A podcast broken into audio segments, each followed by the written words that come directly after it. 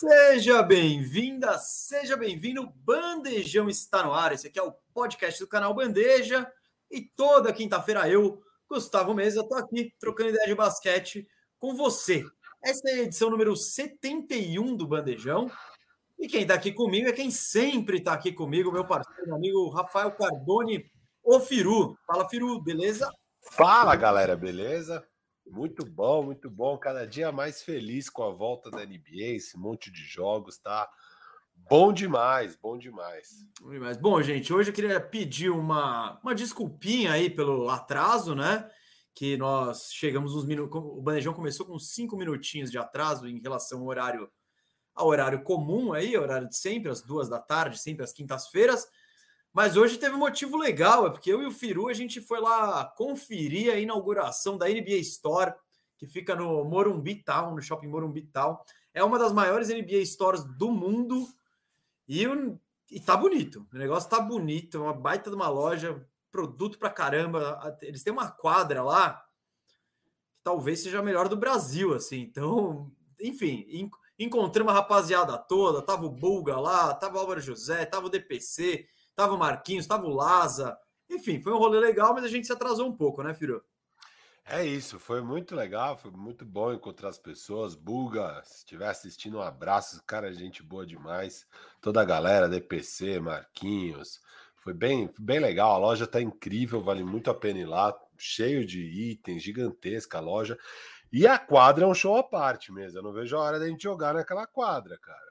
Não, a gente, a gente vai ter que arrumar um esqueminha, né? A gente, bom, a gente já tá maquinando uma ideia, uma desculpa para a gente conseguir fazer um rachão naquela quadra ali. Não sei como que a gente vai convencer a NBA Brasil aí, mas o, o Sami, queria agradecer demais o Sami, que cuida da comunicação da NBA, um parceiraço nosso aí, ele, pelo convite, pelo credenciamento. E o Sami vai receber alguma proposta aí para liberar essa quadra para a gente jogar. Então, é isso. Aquele aro ele está muito novo, ele precisa ser amassado um pouco. e a, somos as pessoas ideais para isso. Por falar em amassar o aro, você viu a reta final do meu Lakers ontem? Ah, você, quer falar disso? Já quer, já quer falar disso? Só, só dar uma, uma pincelada. Não quer nem falar de binomo antes, você já quer falar do Leicaço aí. Do... A gente podia só, só comentar essa reta final, né? Que foi bonita. Não, eu, eu liguei a TV né, e ontem rolaram vários jogos e eu assisti tipo um pouco de tudo. Aí o Lakers abriu aquela vantagem gigante, né? Nem aí para o jogo. Aí alguém comentou no, no, no nosso grupo do, Insta, do, do, do, WhatsApp um tempo depois: o que, que aconteceu lá em OKC? Eu olhei e falei: eita. Aí voltei jogo parelho. Eu não fui. Eu, eu achei que o Lakers ia disparar, né? Então eu só cheguei no jogo no minuto final, assim. Foi o suficiente para ver três ataques seguidos do Lakers, três bolas de três, uma tijolada do Westbrook, e essa tijolada foi a mais perto de entrar. Porque o Malik Monk e o Carmelo, o Carmelo deu um airball com 15 segundos por jogar, diferença de três pontos, que eu queria que o Yuri Fonseca estivesse aqui no ar para eu, eu tirar satisfação com ele. E, enfim, Olha, eu acho que é mais você que tem que dizer aí o que, que, que, você achou do, do seu leicaço que não. agora, pelo menos, dá para garantir que o OKC vai ganhar pelo menos um jogo no ano, né? Que já ganhou. É, o Antes correu o risco de ser 0,82. Conseguiu a façanha de abrir 30 pontos e perder essa vantagem. Eu nem sei como, porque eu não estava assistindo a partida.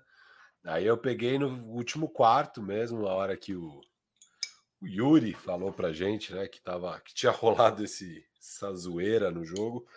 E, cara, mas o mais impressionante é isso, né? Porque aí o OKC ficou ali 5, 6 pontos na frente. No último minuto ali, o Lakers conseguiu encostar. E aí faz a sexta, fica 116 a 115, faltando 50 segundos.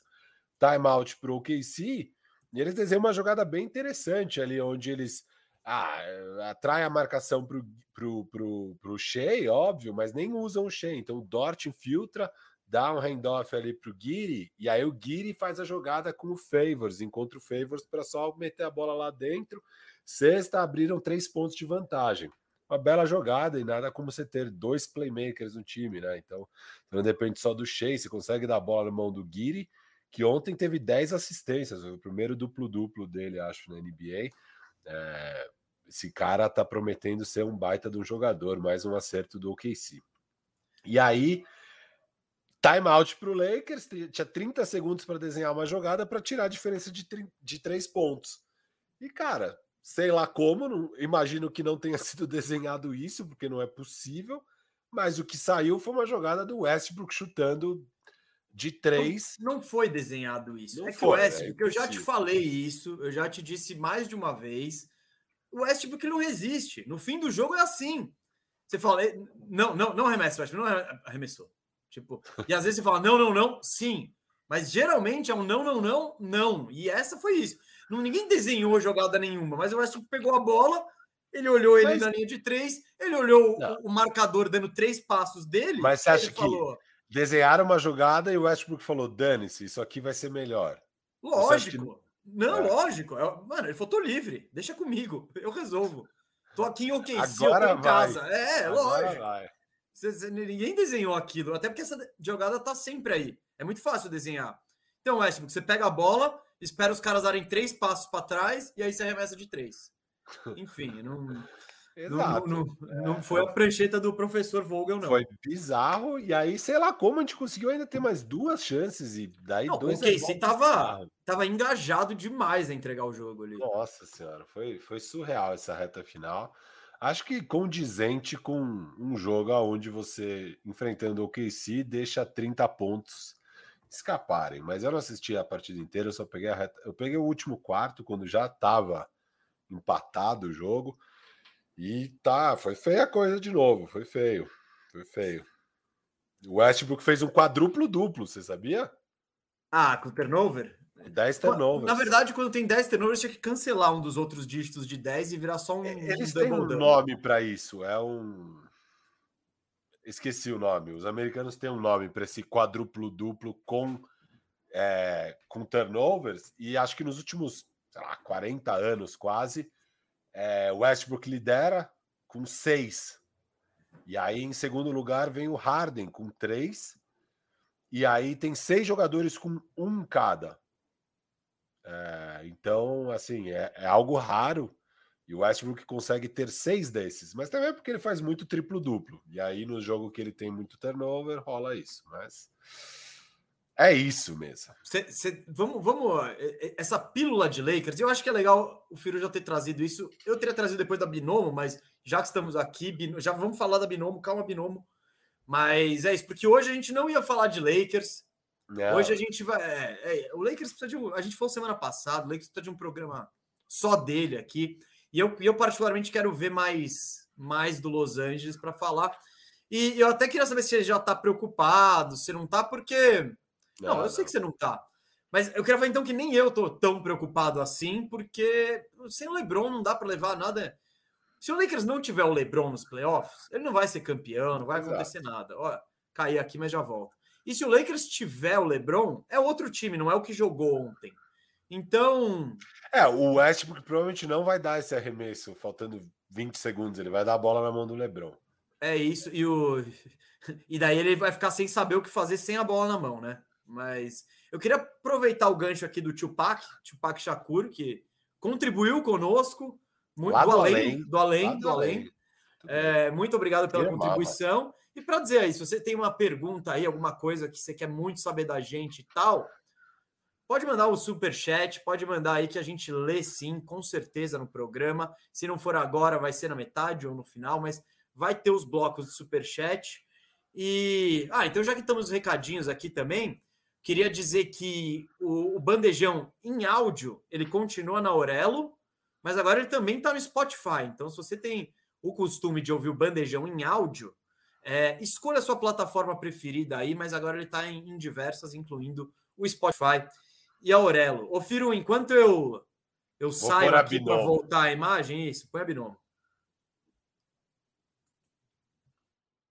Fala aí galera, beleza? Você já pensou em ganhar uma renda extra sem precisar sair de casa? Com a Binomo isso é possível. A Binomo é uma plataforma de transações online só para maiores de 18 anos, aonde você analisa o gráfico e vê se está tendendo a subir ou descer e faz a sua previsão ali. O saque leva de alguns minutos ou até três dias ou mais para cair na sua conta bancária ou na sua carteira digital. Eu vou mostrar para vocês como é fácil usar aqui no meu celular utilizando a minha conta real que eu tenho na Binomo. Aqui é o ativo Crypto IDX É, analisando aqui, eu acho que vai subir. E vamos ver se eu estou certo ou se eu estou errado, porque existe o risco de perda, tá bom?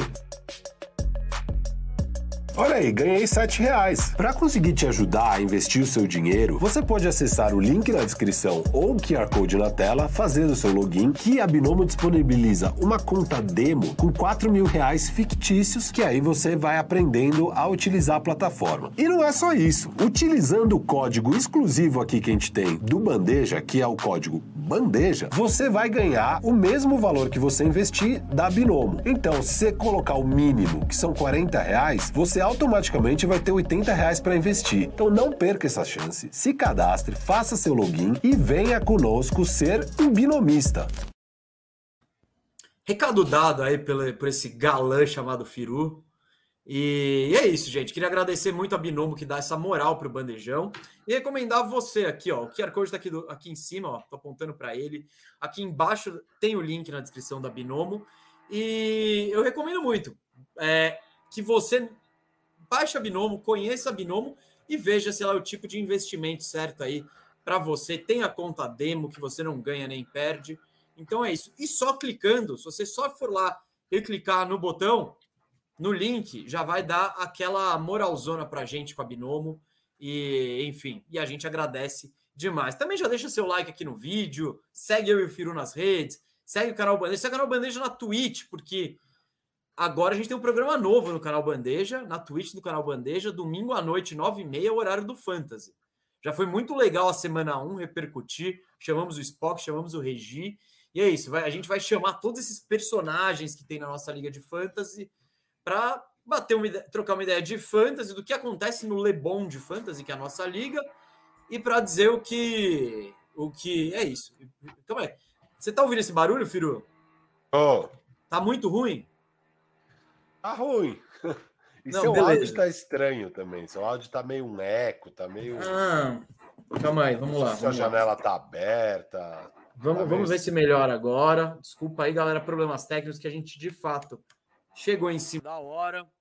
Melhorou. Melhorou, melhorou. Melhorou, melhorou muito. Pô, melhorou muito. Então, tão boa, boa. Ó, boa. Obrigado, amigo. Antes da gente eu tava te escrevendo desde que começou o programa, eu tô aqui te escrevendo. Ô, oh, seu áudio tá esquisito, é coisa não, aí. Né? Não, que não que tá tinha rolando? microfone, eu tava só, tava só cenográfico o microfone. que bom, ótimo. Muito Cara, bom. o Bill Simmons faz isso direto, hein? Faz isso direto. Porque eu já vi de podcast dele com som de banheiro, que aí com 40 minutos ele fala: Puta, me liguei agora que não liguei Ó, o gravador. Galera aí que Desculpa, mas tudo bem, ainda não começou o conteúdo para valer. Mesa, já rolou dois superchats aqui. Então, é isso que eu ia falar, é isso que eu ia falar, é isso que eu ia falar, Firu. Tupac tá empolgado ali do, do além. Ele, ele diz: Só digo uma coisa, meu garoto Anthony Edwards vem com tudo essa temporada. O cara vai ser um monstro, pouca mídia e muito basquete. Eu acho que ele até tem mídia e tem basquete sim. O Firu que draftou ele no Lebond, né, na nossa liga foi, acho que foi o único pique que ele acertou, mas esse aí, ó.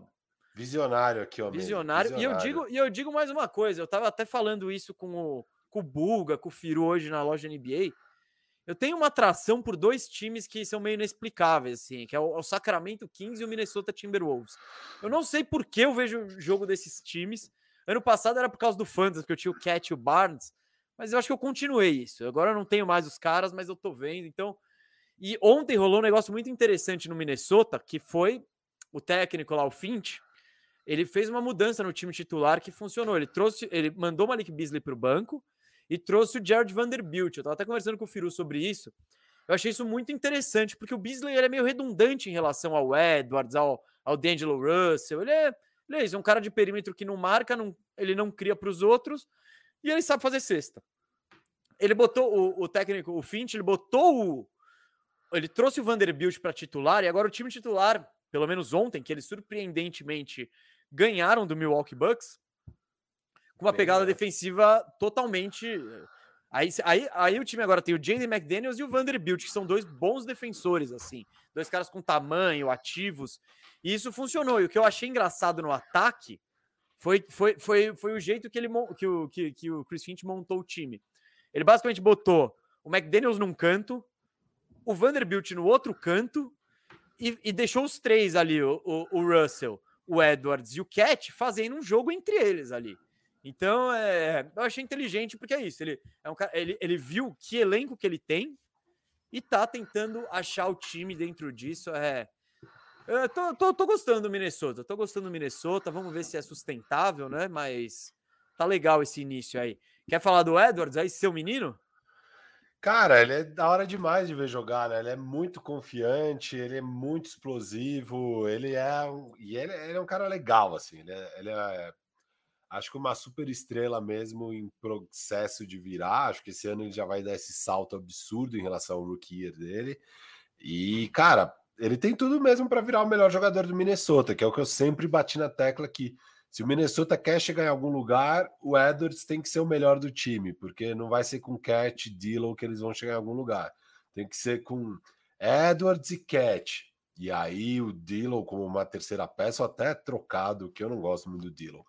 Mas é isso, o Minnesota agora começa a mostrar mais, mas é aquela é o que eu falo também, né? Tipo, eles podiam ter pegado o segundo ou terceiro pick nesse draft. Imagina esse time com Edwards, Cat, e aí, ou Jalen Green ou Evan Mobley. Tipo, é uma. É, foi muita cagada que eles fizeram, sabe, ano passado, com aquela arrancada na reta final. Mas eles é, estão provando os críticos, calando os críticos aqui. Tudo Olha aquela bem. arrancada que empolgou. Não, aqui. mas assim, eu acho que tudo bem, é isso. Eu acho que eles vão conseguir ganhar jogos, mas é, é justamente esse que é o, a cagada, porque eles não conseguem agora mais fazer tank, eu acho, porque o time não vai ser ruim para tank nunca mais, provavelmente. É, com essa nunca mais enquanto tiver lá o Cat, o Edwards e tal. Então você não vai mais conseguir pegar um cara desse nível. E era a sua última chance de pegar e tinha caído no seu colo, porque foi uma temporada desastrosa, que o Cat machucou, o Cat teve Covid, sei lá o que, Dylan machucou. Cara, era o rookie year do Edwards e tal. Tá lá no seu colo um tank para você pegar um pique alto. Pega, porque imagina agora esse time. Não é, esse time não tá ganhando por causa daquelas 10 vitórias lá na reta final. Esse time tá ganhando porque o time é bom. E se tivesse esse time bom com um Jalen Green e com um, ou com um Evan Mobley, cara, a gente tá falando de outro patamar de time. Então, é, eu vou insistir pro resto da minha vida não, nisso. Não insiste. Foi, move foi, on, Firo, move on. Foi uma das coisas mais burras que eu já vi um time a fazer. A gente já falou muito sobre isso. Eu acho uma sacanagem com a Wolf Nation aí. A gente. O time mó good vibes e você trazendo essas vibes erradas aí do passado, velho. Foca no Edwards aí, o seu, seu menino. Mas o Edwards tá Let it go, let it go. Falando ontem, ele, go, ontem ele fechou o jogo. Uma, uma bola boa ali, hein, mesa? Que que sim, achou? sim, não. É uma, uma, infiltração que ele sofreu a falta. E eu tava até falando com o Firu no, no, na volta aí da loja da NBA, que eu tava vendo esse jogo. Eu, eu também cheguei no final, né? Porque ontem eu pinguei, acho que uns oito jogos ali. E, e foi isso. O Wolves, né? Fazendo aquele esforço danado para deixar o jogo. Para perder o jogo, né? E, e, o D'Angelo Russell daquele jeito, né? já tinha tido uma bolinha de três importante, aí ele acho que assumiu muita confiança. Aí no ataque, acho que anterior a essa bola que o Firo tá falando do Edwards, Cara, o Russell deu um passe ali na terceira fila da torcida. Pá, de esquerda, mano, cruzado, horrível. Aí, beleza, o Milwaukee atacou. O... E aí, no ataque seguinte, é essa bola do Edwards. E o mais engraçado é que você percebe o início da jogada. Você vê o Russell colando do lado dele pedindo a bola. Mano, daqui, daqui. E o Edwards falou, beleza. E, tipo, nem, nem ignorou, foi pra sexta e, e fez a sexta. Então, mas é isso, o Minnesota tá, tá interessante aí o, o início de temporada deles, é, tá promissor e sem bad vibes, sem bad vibes. Mas, seguindo essa onda do IC, eu acho que a mensagem do, do Pedro Neiva, que já agradecemos a contribuição, Pedro Neiva, já vai introduzir a gente para um tema interessante e algo que eu particularmente fiquei pensando essa semana.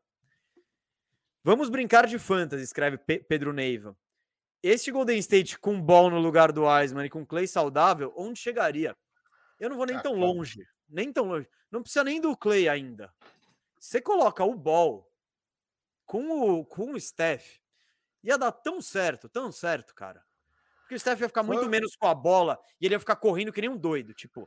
E pega não sei o quê. E, mano, o ball é gigante, com uma puta visão de jogo. Mano, ia ser mesa. maravilhoso, maravilhoso. Mesa, dos maiores erros dos últimos 10 anos no draft E foi fala um pouco, e fala um pouco disso. Fala um pouco, assim, é, é, é surreal o que, que seria se Golden State Warriors tivesse pegado o Lamelo e não o Wiseman. É, é um erro grotesco, assim, um erro grotesco. Muitos analistas confiáveis, né, de, de, de é, avaliação de talento, de calor, de draft, colocavam o Lamelo sem dúvida como o melhor da classe. É, então não é algo assim que, putz, não dava para saber, meio na dúvida, tipo, e tinha vários que não estavam tão altos assim no Wiseman, sabe? Eu acho que Ah, o mas, Wiseman, mas eu acho que o Wiseman pode ser um bom jogador, ah, beleza. Mas bicho, é, é um erro grotesco, assim, um Não, erro grotesco. agora e- que você vê, é um erro Sim, grotesco. sim, É sim. porque, na teoria, faltava um pivô lá. E na teoria, o Lamelo podia ficar muito com a bola na mão. E aí É, o time do Steph, um pivô, blá, blá, só que aí é um pivô que não consegue jogar porque não, ele precisa de pick and roll, precisa de sei lá o quê. é, Não, e ele não jogou, ele não tem bagagem, ele não. Tipo, a- agora o engenheiro de obra pronta é porque fazia sim. Você pega, sim, ó, você pega na teoria. que o time. Não- o time não pode errar. Não, não, não, um o- O time não sou eu e você. A gente não tá investindo nossos recursos para mandar o olheiro para Austrália ver o. Lamelo. É tipo, Uma coisa é a gente, óbvio, a gente só tem condições de falar agora que a gente viu os caras jogarem e tal, mas eles, cara, eles não podem errar esse tipo de coisa, sabe? Não pode errar nesse nível, cara. Não dá. Não, E eu- aí, e mas, aí mas é isso, é que eu falo, esse tal. erro, esse erro foi um erro induzido, tipo, porque é isso, você pensa o, num, num Golden State pronto pra competir, os caras queriam voltar com tudo, deram a sorte, segundo pique, vai voltar o Curry e tal, tamo voando, e aí eles pegam a peça que eles acham que tava faltando no time. Mas É, o Curry machucou antes, do, o, o Clay machucou antes do draft, cara.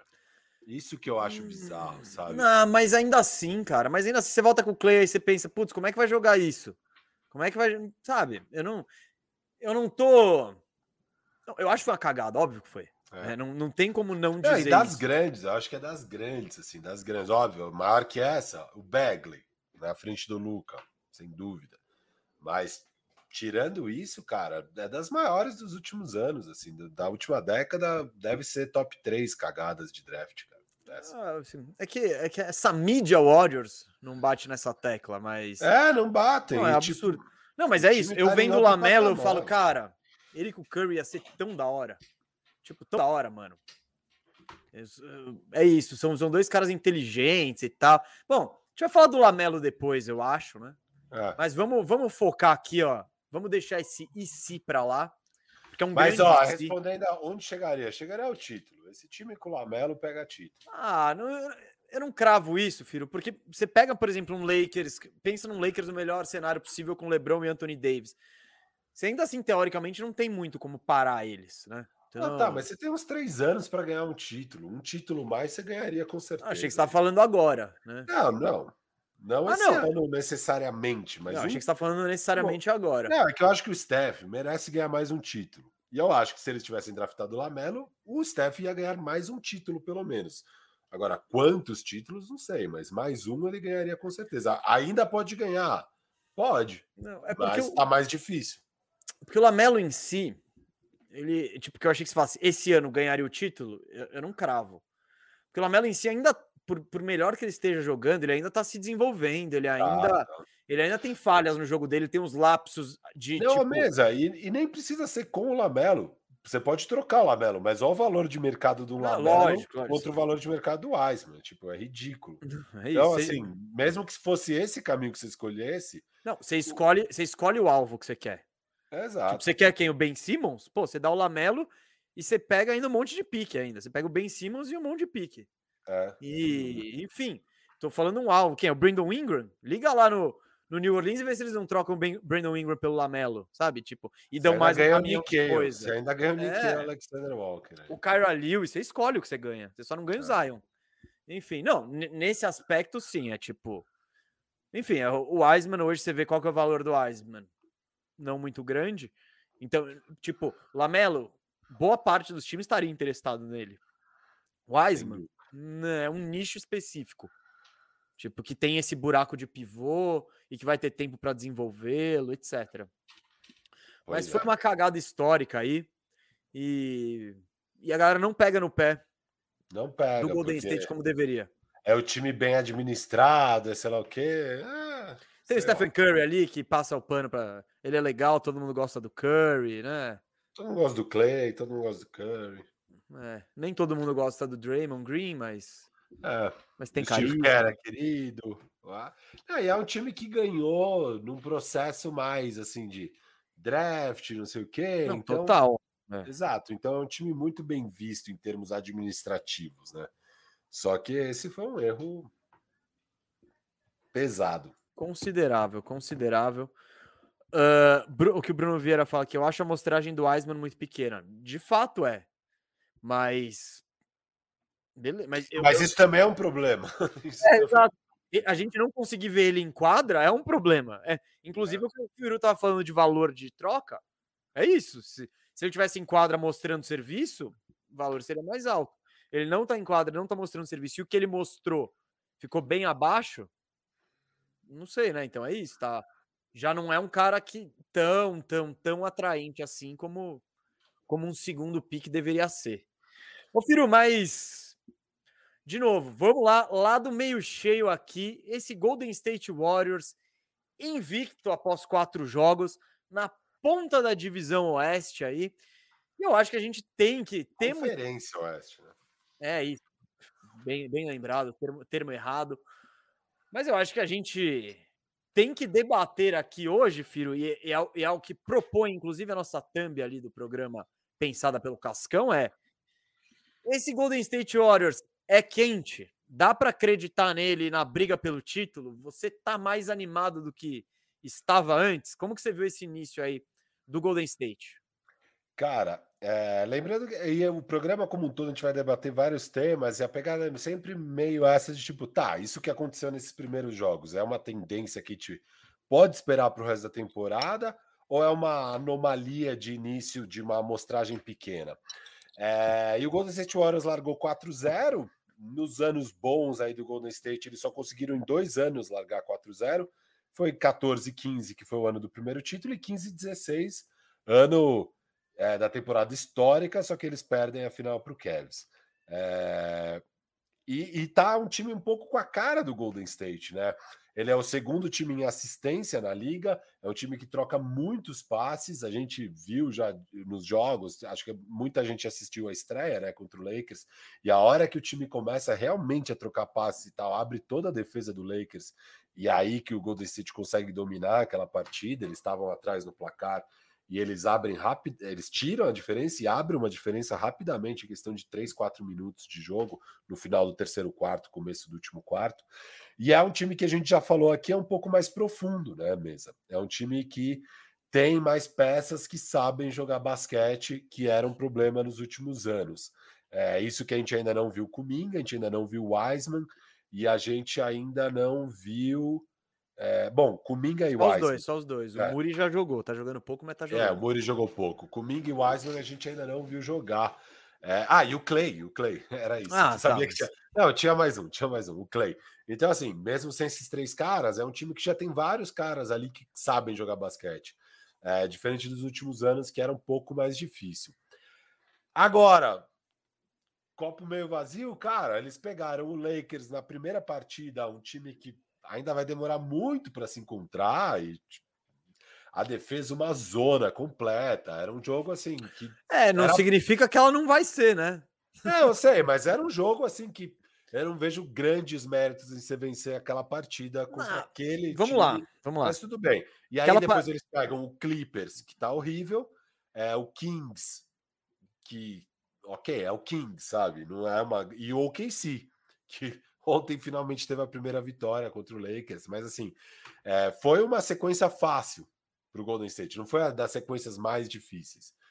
E agora, os próximos cinco jogos, eles pegam Memphis, OKC, Charlotte, Pelicans e Houston. Aí tem mais pelo menos três vitórias facilmente, provavelmente até quatro. Então talvez eles larguem aí 8-1, 7-2. Eu acho que vai continuar por um tempo. A questão é depois. A questão é um pouco depois, a hora que o calendário ficar um pouquinho mais difícil. Essa, esse início tá bem favorável. Ó, Mas é um time que, cara, tá deixando um pouco mais de expectativa do que o meu início de temporada. Eu achei que eles iam derrapar um pouco mais, cara, porque é isso, assim, eles pegaram o calendário fácil, mas você pode perder. O Lakers ontem perdeu para o KC. Eles pegaram o calendário fácil e passou o trator. É, e é um time que está jogando bem, com o Steph mega inspirado. E, e, e, então, assim, eu acho que o Golden State está prometendo sim ter uma temporada boa. Eu não acho que é para ser favorito, eu não acho que eles vão dominar o Oeste, eu não acho que eles vão ter um baita recorde e tal mas eu acho que talvez vai ser um pouco acima das minhas previsões, porque eu, eu estava um pouco pessimista de falar, cara, é um time que o Clay vai demorar para chegar. Aí você tem que encaixar o Wiseman, que ainda jogou pouco. Aí tem dois novatos que, em tese, vão ter que jogar bastante. É, sei lá, acho que é um time que ainda vai ter que testar muito, que ainda vai ter que se encontrar. Mas não, eles chegaram já com uma identidade. E eu acho que isso vai ajudar eles a terem uma temporada melhor do que o que eu estava prevendo. Bom, vamos lá, Firu. Eu discordo um pouco você em relação à facilidade do, do calendário, né? Uh, cara, o Lakers é o Lakers, uma estreia da NBA com LeBron, Anthony Davis e Westbrook. Tudo bem, esse talvez seja o pior Lakers que a gente vai ver na temporada inteira. Ok, mas ao mesmo tempo que era uma estreia para o Lakers, era uma estreia para o OKC, botando peças novas, para o OKC não, para Golden State, botando peças novas e etc. Eu acho uma vitória legal, eu acho essa vitória importante porque é uma vitória em um dia que o Curry estava pouco inspirado. Tudo bem, ele meteu um triple-double de 21, 10, 10, mas teve aproveitamento ruim nos arremessos. Então, os caras que brilharam mais foram os coadjuvantes ali, tipo, que brilharam mais não, que também brilharam, que apareceram para ajudar o Curry, e, e, esse sempre foi um problema, né? Quem vai ano passado, quem ajuda o Curry? O Golden State engrenou com naquela reta final que o Curry metia 40 por jogo. Beleza? Não dá para você exigir isso de um cara nem um cara do nível do Curry, assim, pô, é, é, é absurdo, é. é. surreal. Então, eu acho legal essa vitória, eu, eu, eu, gostei disso. Aí no jogo seguinte, ganham também do Clippers. O Clippers, eu vi o pessoal falando aqui, alguém falando que ah, ganhou de dois candidatos ao título tal. O Clippers não tá nessa, nessa, nesse grupo, assim. O Clippers não vai ter esse ano. É, eu Ele já pode tinha... até virar candidato ao título, se o Kawhi voltar, tal, mas agora, agora não, não. É um time muito bem treinado e com identidade e tudo mais. Mas você pega o elenco em si do Clippers, você não vê um super time ali. Você vê tipo são vários jogadores coadjuvantes. Uma a super estrela é uma super estrela questionável, que é o, o Paul George. Então, Beleza, o Warriors tem mais time e ganhou. E aí, como que o Warriors ganha? O Warriors ganha com 45 pontos do Stephen Curry. Stephen Curry jogando que nem Curry. E eu já vou responder, filho. Tava no meu radar. Não, então deixa eu terminar isso aí. Boa. Não, é... o... Então, aí o Warriors ganha com, com Curry sendo Curry. Depois, Sacramento Kings, um dos meus dos meus prazeres proibidos nessa liga aí. Eu acho um time, cara, e o Sacramento Kings está melhor esse ano. Ele tá que nem o Davion Mitchell entrou super bem, assim, do tipo defensivo, do, do, ponto de vista defensivo. O Firu já empolgou, já falou que ele vai ser o defensor do ano. É, não, não, esse é... Time, time de defesa. First, você botou. First team. É. Então, o Firu empolgou, mas. Não, eu nem acho que ele vai ser, tá, mesmo? Eu acho que ele deveria. deveria, com quatro jogos. Seria... É, é isso, mas enfim. Mas, o, mas o, eu, eu acho que o Kings tem um time legal, assim, que tá mais profundo. É e o Warriors ganhou desse time de novo. Curry 27-10, Jordan Poole fez 22 e seis caras no total fizeram mais de, de 10 pontos. O que, que isso mostra? E depois a vitória sobre o OKC, eu nem quero falar muito sobre ela, porque é obrigação você ganhar do OKC esse ano. Disse é... isso aí é, porque. É... então, então, é, é obrigação ganhar do OKC esse ano. Então, o que eu quero dizer? Eu acho sim que o Warriors deve ser levado a sério. Por quê? Primeiro, porque tem a super, super, super estrela, que é o Curry. Já posso até abrir o parênteses para responder aqui o, o super chat, do Costa Marques aqui, que ele, que ele para a galera que está ouvindo em áudio só na Orelo e no Spotify, estamos de volta no Spotify. É, se o Curry terminar a carreira com mais dois títulos como protagonista e um Finals MVP, que lugar ele termina no all-time? Eu acho que o Curry ele tá batendo na porta do top 10, sabe? Tipo, ele tá é batendo é ali. Ele deve ser o quê? Décimo segundo, décimo primeiro, vai um nono. Se isso que você falou acontece, ele vira indiscutivelmente um top 10, assim. Então, Ele não- com cinco títulos é um top 10. sem dúvida. É, é. Cinco E títulos. se ganhar mais um, põe só mais um título, não precisa nem botar o Finals MVP, eu acho que ele já entra nesse top 10 aí, Ah, eu também acho. porque... Enfim, Não, ele, é, ele é muito monstro. né, muito cara? monstro, muito monstro. Então, só para terminar o que eu tava falando, então, o que eu tava dizendo é, o Golden State Warriors tem essa super, super estrela, e agora tem um elenco mais versátil, com mais flexibilidade de uso nas peças, com peças que dá para contar mais. Por exemplo, do, tava todo mundo fa- falando do, do Jordan Poole, Jordan Poole MIP, a gente foi cobrado pela nossa audiência, pela Pool Nation, tal, tal, tal, ele vai ser o Most Improved, etc e tal.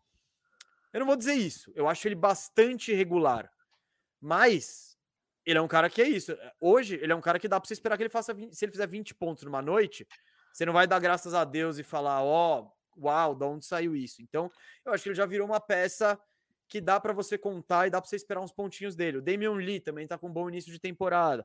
Aí você vê, tipo, a gente falou do Bielitsa, tudo bem. Foi uma reação exagerada, como o programa passado propôs, de fato. Mas Não ele é um estamos cara... mais bielitizados. Não, mas de fato ele é um cara que traz uma dimensão diferente para um estilo de jogo diferente.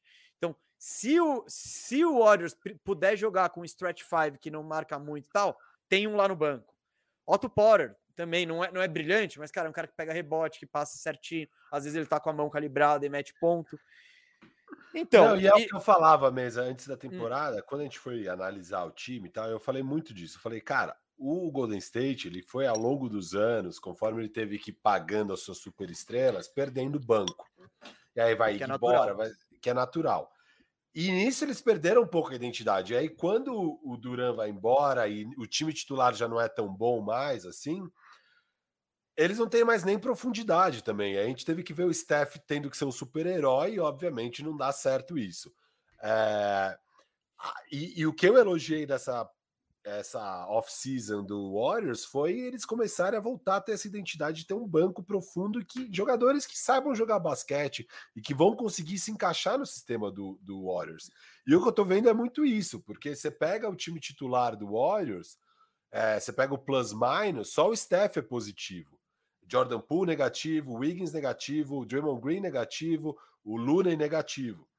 E aí você pega o banco, o banco sim está conseguindo ir bem. O plus-minus de todos eles são positivos, do Lee, do Ig, do Otto, do Toscano. É, então você tem um time aí que o banco está ajudando muito a conquis- conquistar vitórias, porque são bons jogadores, se encaixaram no sistema, conseguem trocar, trocar passes, é, quase todos têm um bom arremesso. E eu queria destacar a temporada do Damian Lee até aqui, que talvez a gente falou de Jordan Poole para MIP. Às vezes o Damian Lee, se mantiver isso, cara, ele tá dando um salto absurdo. Ele tá chutando 47% de três, é, com, co- com volume até que bom, quatro tentativas por jogo. E o cara tá fazendo 14 pontos por jogo, ele tá sendo uma peça importante, bem clutch. Eu tô gostando muito de ver o Damian Lee jogar. O Jordan Poole, que tem aí os pulados, a Pool Nation, sei lá como, cara, ele é bom, assim, ele mas é regular, ele é bem muito- regular. Muito ineficiente. Ah, Você pega as médias de chute dele, é 40, 24 e 80. Ele tá chutando 24% de 3. Isso é o que? Nível Westbrook? Sei lá. Então, Eu acho que esses números aí, tanto o Damian Lee É quanto o Jordan Poole, não dá para levar tão a sério assim. é Mas o que eu lógico. quero dizer é, tipo, esses caras aparentemente se desenvolveram a ponto de serem peças úteis. Ano passado já não dava para dizer isso deles. Ano dá. passado o Jordan Poole às vezes fazia um jogo de 20 É, a reta pontos, final do falava, Jordan Poole foi "Uau, melhor. é. Não, e o Damon Lee também, ele, ele, ele já teve momentos assim, só que nunca com, com regularidade, nem com frequência. Então eu não sei se dá para levar muito, tipo, falar, o Damian Lee chuta 47% de 3. Não sei, acho que não. Isso vai, o Jordan Poole chuta 24, também acho que não, deve vai subir um pouco. Deve subir. Mas Mas é isso. Até agora, o Jordan Poole não me impressionou. Nada, assim, porque. Ah, impressiona um pouco. Ah, mano, o cara. Ele, ele é o segundo, o terceiro cestinha do time, cara. Enfim, e ele, e ele. Não é que não me impressionou muito que eu falo, uau, esse vai ser um Não. super jogador. Mas eu olho e falo, uau, dá pra. Esse cara pode. Pode carregar um time num terceiro quarto. Posso esperar alguma coisa dele, sabe? Eu não vou É, ele pode ser um depositar. microwave futuro. assim. É, é, ele, ele é bem isso, assim. É o cara que, que tá pegando. Se tiver pegando fogo, ótimo, você anda na dele. Tem dia que ele não tá pegando fogo, aí é só cagada. E aí você usa menos. Mas boa parte dos jogadores da NBA é isso. Cara, e um Pra- pra você tá ser uma- bizarro, Ah. Você viu, você viu quantos rebotes o Stephen Curry tá pegando por jogo? Não. Ele tá com tipo 8,3 rebotes por jogo. É, é o dobro do Ah. que ele pega na média na carreira. Na carreira ele, Ele- pega 4, 4,6. Ele tá vendo muito tape do Cole Anthony. Muito tape, cara. É isso. Pegou 16 rebotes enquanto a gente tava na live ali do, do Fantasy Bandeja na Twitch. E aproveitar que a gente tá com uma audiência de mais de mil pessoas aqui. Então teve gente que talvez não tenha pego o início do programa. Galera, a gente tá com um programa novo na Twitch. É domingo, 9h30, e a gente fala sobre basquete, claro, mas também sobre o Fantasy. A nossa liga, o Lebond. Então a gente sempre tá lá nesse horário exclusivo na Twitch. Essa semana a gente fez uma cagada e, e- e restringiu o conteúdo só para só para quem segue o canal. Foi uma cagada, não é só para quem segue o canal. Todo o pessoal avisou a gente. Não, e a só gente pra quem liberou. assina, né? Mas tá assina, aberto é. pra todo mundo. Tá aberto pra Agora é mundo. para geral, então é isso. Aproveitando, tem programa novo. Ô, Firu, tem um negócio que eu queria falar do Golden State que eu fui checar, né? Os a eficiência ofensiva e defensiva, porque é o que a gente falou nesse início de temporada.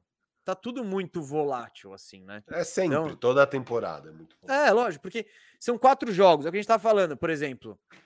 Quem você enfrenta tem muito a ver com esses números, assim. Mas aí eu fui ver. O Golden State tá em sexto em eficiência ofensiva, com 111, e tá com em décimo segundo na eficiência defensiva, com 104. E eu vou ser sincero, cara, eu acho que não tá muito longe. E Eu acho que pode não estar tão longe do que esse time vai apresentar na temporada. Eu acho que isso aqui pode não ser fogo de palha. Claro, a defesa, né? Quero ver se eles vão manter to, to- toda em décimo segundo, mas eu acho que eles talvez consigam ter uma defesa ali de meio de, de nível médio. E, cara, uma defesa de nível médio com um ataque excelente, tá ótimo, assim. Então, eu acho que, que esses números podem se manter, assim, com o decorrer do, do ano. Pode ser, pode ser. E, cara, o, o que mais me surpreendeu de tudo de dados, eu acho que tudo faz sentido. Eles são segundo em assistência, um dos ataques melhores da liga, uma defesa média. É, o que mais me surpreendeu mesmo foi o nível de rebotes do Stephen Curry. Eu não sei, isso é uma coisa que eu vou ficar de olho, porque eu, eu não imagino muito que vai manter, mas eu tô meio surpreendido. Eu nunca vi o Steph pegar rebote na minha vida, cara. Ele tá. Ele quase todo jogo tá liderando. Aliás, ele é o líder do time em quase todas as estatísticas. Ele é o líder em pontos, líder em rebote, líder em roubadas de bola. Ele é o segundo líder em assistência, acho que tá perdendo pro Draymond Green. E o quarto em tocos. Ele é o quarto do time em tocos. Até em toco o cara tá. Que beleza. Que É. beleza. Começo Ah. arrasador de Stephen Curry, como sempre. É, então. Mas, Firu, vamos para a pergunta de um milhão de dólares aí? Dá para acreditar num título do Warriors? Dá, cara, eu acho que dá. Dá para acreditar, se mas vai precisar do Clay voltando bem. Mas dá para acreditar. Sem Clay, sem chance? Com 70% do Clay. Não, sem Clay sem chance. Sem Clay sem chance, mas é, é que, sei lá, o que, que é o 70% do Clay? Ele vai marcar Ah, mal? defesa- ou é tudo marcar ele vai mal. 70%? Não, Ele vai- 70% de tudo. Marcar mal, menos mobilidade. Tá, um pouco menos de aproveitamento. Eu não acho que ele vai chutar 32% de 3, mas sabe? Cara, eu, acho muito difícil pensar o que, que seria o impacto de 70% de Clay na quadra. né? mas sem Clay eu não vejo a menor chance desse time se ganhar, não. É, Eu vejo a menor. A menor eu vejo, assim, um pouquinho assim. ah, eu acho, eu acho esse time titular ainda fraco. Mas precisa ver, cara. É um time Não, que. então, mas posso, lá, posso dar uma é. defendida aqui? Vamos dar uma olhada na Conferência Oeste. Ninguém, cara, tá. Ah, não é tem powerhouse, É sabe? que vocês são muito baixos no Jazz, cara. Eu acho que o Jazz Não, é um time muito cara, melhor que o Warriors. É, mas teoricamente é. Mas você pega o Star Power, o do Warriors é maior, assim. Então, às vezes é a série Com o Clay, cara- com o Clay. Sem o Clay não é maior. Ah, não. O Curry não tem mais. o- Cara, o Curry tem mais Star Power que o Mitchell, tem mais Star Power que o Gobert. tem tá, mas eu prefiro- que- Para. Tá. Não, não, não, eu sei, mas você tem. Em um lado você tem é, Mitchell, Conley e Gobert. No outro lado você tem o Steph. Para. Você tem Mitchell. De um lado você tem Mitchell, do outro você tem Steph. Não dá pra falar de star power do. O Gobert, você, é o- você, é o, Tá. você é o primeiro Mas cara a chamar ele de role player. Dá pra falar Não, não dá. O Conley é um veterano, não, não é star power. Não- Então é, É um Steph veterano que contra... Não, se é Steph contra Mitchell, obviamente. Então, é isso, é Steph, isso que eu tô falando, porque eu não vejo esse star power no Gobert. É, De novo, não, você tá. é o número um em chamar ele de Sim, role sim. player. Ele é um role player. E no Conley, meu, pô, o cara não joga. Ele não joga um playoff. Pô, não, eu não vou, não vou botar star power nesse cara aí. Ele demorou eu acho um ele ano. uma estrela. Ele, é um Ele teve um ano terrível, aí ele demorou um ano pra pegar o esquema. Aí nesse ano que ele pega o esquema, ele se machuca. Não dá pra botar All-Star nisso. E aí. Pra mim é um, é um All-Star bichado, mas é um All-Star. Ah, para, não, ele foi All-Star. Ele foi All-Star uma vez, inclusive. E nem Agora, sei se. É. E também porque machucou todo mundo. Você Na fala, "Tá, vai, broderagem, na broderagem. põe o Conley aí pra não. Mas eu acho que é melhor você ser o melhor não All-Star da história do que ter A só gente um falou All-Star. disso. A gente falou É. disso. Mas enfim, ah, Firu, eu vejo um mundo assim, porque o Jazz, e o Jazz é o que você falou, pra mim não importa o que eles, eles podem ir 70 12 que eu vou falar, tá, vamos ver os playoffs. Porque é isso, são Ah, não. eu, É. eu, eu, eu, eu sou assim. Eu sou assim, eu quero ver nos playoffs, eles não me convenceram. Eles perderam pro pro Nuggets no ano anterior que beleza, isso aí é perdível, mas talvez fossem até animal. foi, foi a melhor. Pô, foi Não, demais. foi né? Uma série incrível, sete jogos, beleza. Mas caíram na primeira rodada no ano. Aí no ano seguinte, melhor recorde, os caras perdem pro Clippers sem o Kawhi. Eu sei que já vai falar, "Ah, mas o Mitchell, mas o Cole. mas-" O Kawhi não tava nem em quadra, esses caras estavam em quadra, Ah. pelo menos. Então, quero eu, eu, eu quero ver. E se tem um time que gosta, vai explorar os, os matchups, vai fazer o Gobert dançar pelo, pelo perímetro, é o Golden State. Então, essa é uma série para ser bielizado, filho. Já tô dizendo agora. Então, mas eu vejo o mundo, mas é porque é isso, esse início do Oeste, Firu, não tem ninguém muito monstro. O Jazz, eu tenho essa esse eh, eh, quero ver, quero ver para crer, né? Eles precisam me, me provar um pouco aí. Mas você vê o Suns 1-3, cara. Tipo, o Lakers começo. 2-3. Não, eh, então, eu, eu não tô dizendo que o Suns vai ficar fora dos playoffs, o Suns é um Né? time, não, eles vão se recuperar, vão chegar, mas é isso, eu acho que o Golden State pode ter eh, capacidade para bater de frente. Assim, a NBA a gente já falou disso, né? Cada semana que passa parece que tá mais aberto e nivelado do que, que imaginava antes. Mas eu acho que falta ainda pro Golden State. Sem, sem Clay, eu não vejo um time que é Poole, Wiggins e, e Looney de titular. O seu Não, não, starting não. five tem Poole, Wiggins e Looney. Cara, E, e uma super estrela. É, não, beleza. Tipo, mas não, há- não, não dá, não dá. não Não, dá, e não tem outra É coisa, pouco, né? É muito E- pouco. E, não dá para descartar o Warriors no mercado, tal. Ele, eu acho que eles Sim, vão sim, se sim, não, movimentar. então, assim, mas é, é isso que a gente tá falando. O não, Warriors tem que muito estamos vendo- cis. Mas É. exato, não. Eu, eu acredito no Warriors ainda ganhando um título. Acho que tem condições, pode até ser esse ano. Mas o Warriors que está em quadra 4-0 nesse começo de temporada, para mim não tem chance. Precisa acontecer algumas coisas. Precisa, não sei, um Muriel Kuminga já ganhar muitos minutos e conseguir produzir. Precisa o Wiseman voltar bem e se integrar bem no time. Precisa o Clay voltar bem. Alguma coisa precisa acontecer. Esse time que está 4-0 não vai ser campeão nunca. Nunca. Vamos lá. É o favorito para ser campeão? Não. Não, Não, não, sei, dizendo que é o favor- Não, eu, falando- eu tô dizendo, eu tô, eu tô É, sendo tá, meu Q&A essas- aqui. É. Há um cenário onde pode dar tudo certo e eles chegarem numa final? Eu acho que há. Você tá falando com o Curry, que é um Ah, monstro. Eu acho que não há. Eu acho que esse time não há. Esse não há. Mas há um cenário Não, para tem o esse Curry- Golden State. Não, tá bom, mas o, o Clay, sabe? é, o Clay Isso, na quadra. Não, tá bom. O Clay uma hora vai pisar na quadra. É, então eu acho também. Ele não vai acho aposentar. Então, tipo.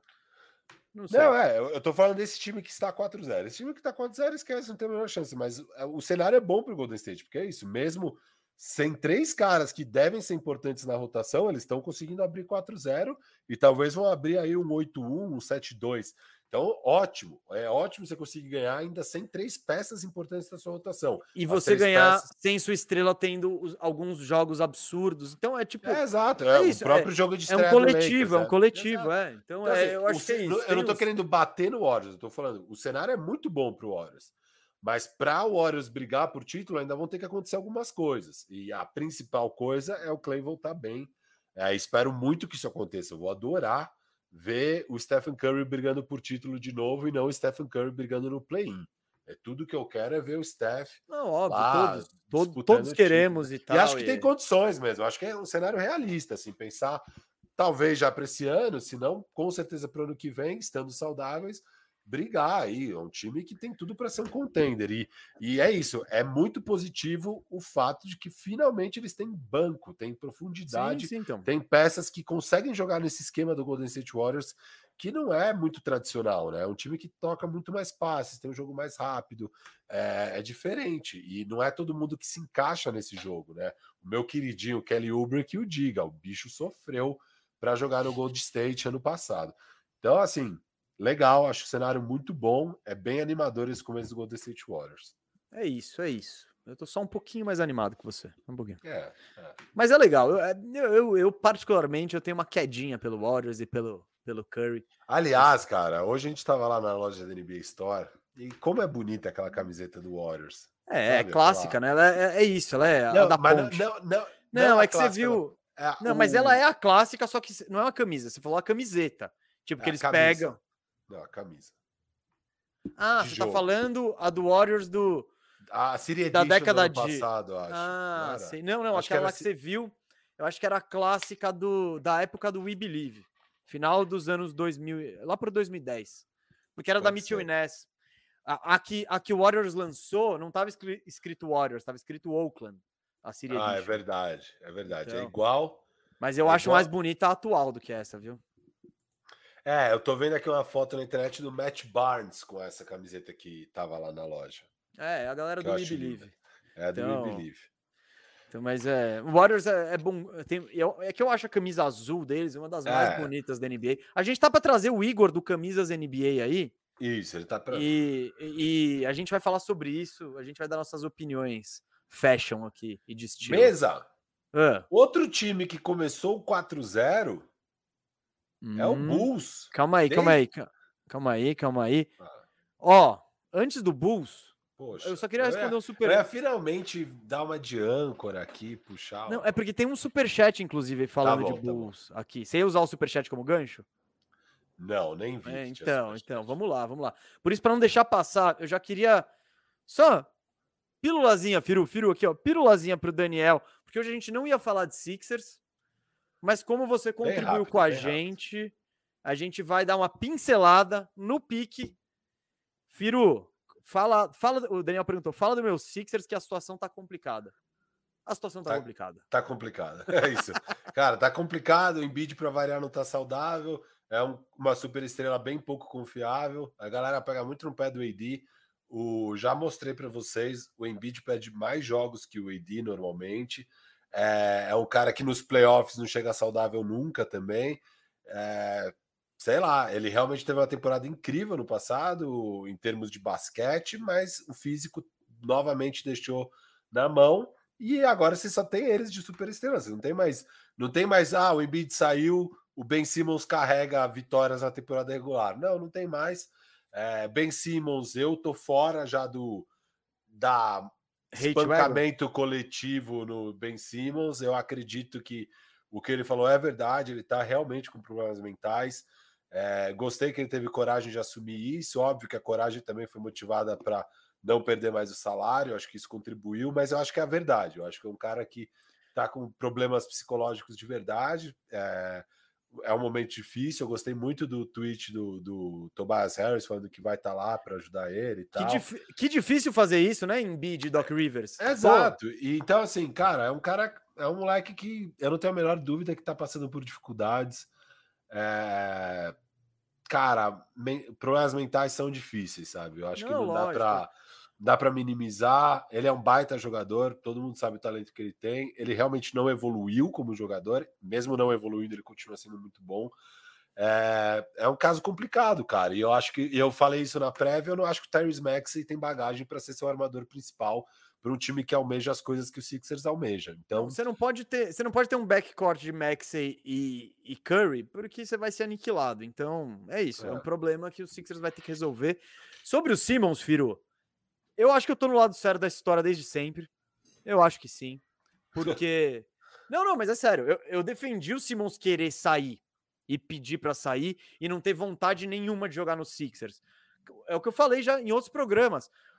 a, a, o companheiro dele de time culpou ele. O treinador, o Doc Rivers, não. Quando ele teve a chance de defender ele, ele não defendeu. A torcida odeia o cara. E ele já estava então, com problema mental ali, né, mesa? Claramente. Não, então é, é, isso que eu tô falando. Ele, é, esse negócio dele falar dele não, que ele não tá com uma com cabeça para jogar, que ele tá com é, um problema, desequilíbrio mental para jogar. Vamos lá, em duas partes. Eu acho que isso foi a desculpa para ele continuar ganhando, porque essa justificativa não é, é irrefutável sobre os Sixers. Tipo, você não tem como. Não é má vontade, não é fui no strip club. É, não, eu tô com depressão, tô com não sei o quê. Então, eu acho que o Simmons falou isso agora, simplesmente por uma questão salarial. Porque senão ele, ele, ele não tinha como justificar a ausência. Então, a, não, ele ter dito isso. É, tá. Agora, eu acho que ele não. Eu, eu, e é o que eu falei, eu acho que ele tá passando por isso desde pelo menos até, o, até os playoffs. Não é uma novidade agora ele não estar com cabeça. Ele não tá com cabeça desde aquela época. E a gente, e, e cara, eu tô batendo na tecla.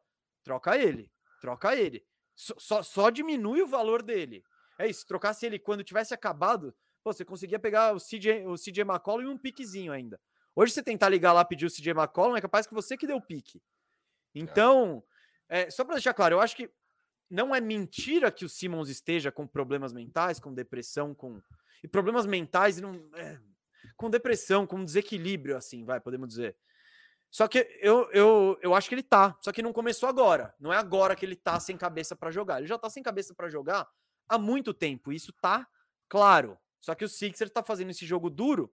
E eu não sei quanto esse jogo duro vai vai dar frutos assim. Mas eu, eu concordo. É, eu, eu, quero que, eu quero que ele saia, eu quero que ele vaze, eu quero que essa novela acabe para os Sixers poder ir adiante e para o Simmons poder ir adiante.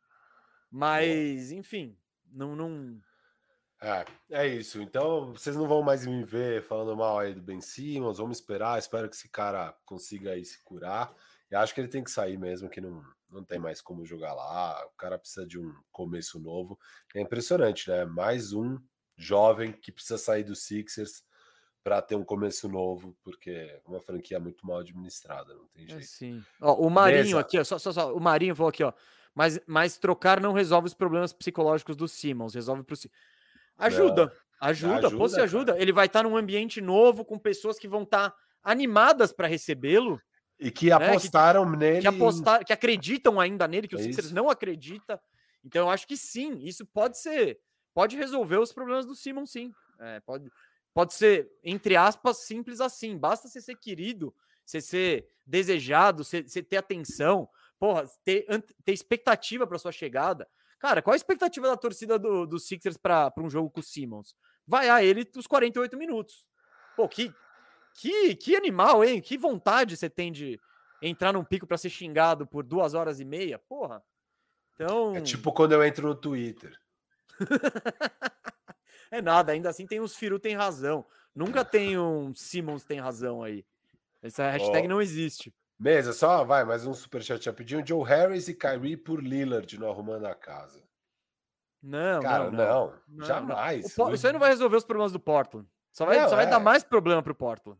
Tá, o Portland nunca faria isso. É melhor pegar o, sei lá, um jovem e vários picks do que isso aí. É, é. Vamos lá? Vamos lá. Então, a mesa, vou tentar ser o âncora aqui para esse bloco, hein? Vamos, ó. Vamos lá. Mesas, quem, quem também começou 4-0 é o Chicago Bulls. Depois de 25 anos, a última temporada foi 96-97, quando eles se sagraram campeões ali, ainda com Michael Jordan. O que, que você acha aí do Bulls, mesa? É uma anomalia de início de temporada ou eles vão mesmo dominar aí o leste? Gostei do seu trabalho de âncora. Já queria comentar aqui a, o superchat do Rodrigo Anjos, que disse, para quem está só ouvindo a gente em áudio aí, na Aurelo ou no Spotify, eu avisei que o Bulls ia vir quente, até apostei neles. Então eu vejo a nação bovina aí é muito. Tô brincando. Não, não é esse cenário aí, galera. Não, não, não, não é bovino nesse sentido. Mas eu vejo a nação do Bulls muito empolgada. Afinal de contas, é isso. Eles não começam 4-0 desde o Jordan, desde a era Jordan. Então, óbvio, legal, putz. E ainda mais eles começaram 4-0 depois de reformular a equipe inteira. Então, tipo, é inevitável essa hype aí. É inevitável, se você é torcedor, você mergulhar nisso. Mas eu, hoje, Firu, vim aqui para colocar água no chope. Ah, eu vim aqui, eu vim eu aqui. não acredito que você vai fazer isso. Eu não quero dizer nem que o Bulls não vai vingar ou não é uma potência ou não. Eu só quero dizer que até agora tudo que rolou do Bulls não é parâmetro para mim. Eu não, por, por essas quatro vitórias, eu não consigo dizer Mesa. que o Bulls é um candidato ao título, que é favorito no Oeste. Não consigo dizer nem que vai pegar playoff direto. É isso, porque eu vou. Vamos repassar brevemente esse, como, como aconteceu esse 4 a 0 Estreia, 94-88 em cima do poderosíssimo Detroit Pistons. Aí, 128 a 112 no também poderosíssimo New Orleans Pelicans, sem Zion. Aí, 97 82 em cima de novo do Detroit Pistons. É, quem fez esse calendário torce para o Bulls. E aí, uma vitória de 101 a 108 em cima do Toronto Raptors, que eu diria que nesse momento é o melhor desses times mas que está longe de ser uma potência, uma potência. Então, aí eu fui, fui, fui me, me debruçar nos números, Firu. Eficiência ofensiva do Chicago Bulls. 108. É, cento, é, cento, eu botei 107 aqui. Estão em 12 na liga. Eu acho que dá para esperar mais. Num time que tem esse ataque potente aí de, de Lonzo, Lavin, DeRozan e Vult. E aqui, e, defici e eficiência defensiva, eles estão em terceiro, 97,7. Com o Vult de pivô, sem ter um ala de força confiável. Enfim, eu acho que por, por isso aqui que eu acabei de descrever. E vamos lá. Vamos explicar essa eficiência defensiva. Contra quem Quantos que o Bulls pontos jogou? você toma por posse? Não, não, por não. 100 posses, né? Sim, sim, sim. Mas eu, eu, vou explicar como que o Bulls chegou a essa maravilhosa eficiência defensiva. Enfrentando o Detroit Pistons duas vezes, que tem o pior ataque da Sem NBA. Kate Cunningham. Sem o Cade. Não, então, agora é o pior ataque da NBA. Aí pegou também o New Orleans Pelicans, que é o Sem terceiro pior ataque da NBA, 28 E aí pegou o Toronto, que é o vigésimo ataque da NBA, sem o Siakam. E aí tem uma outra coisa, Firu. Mais um aqui para começar a sessão descrença do Bulls. É, qual que- o que eu vejo de problema nesse time?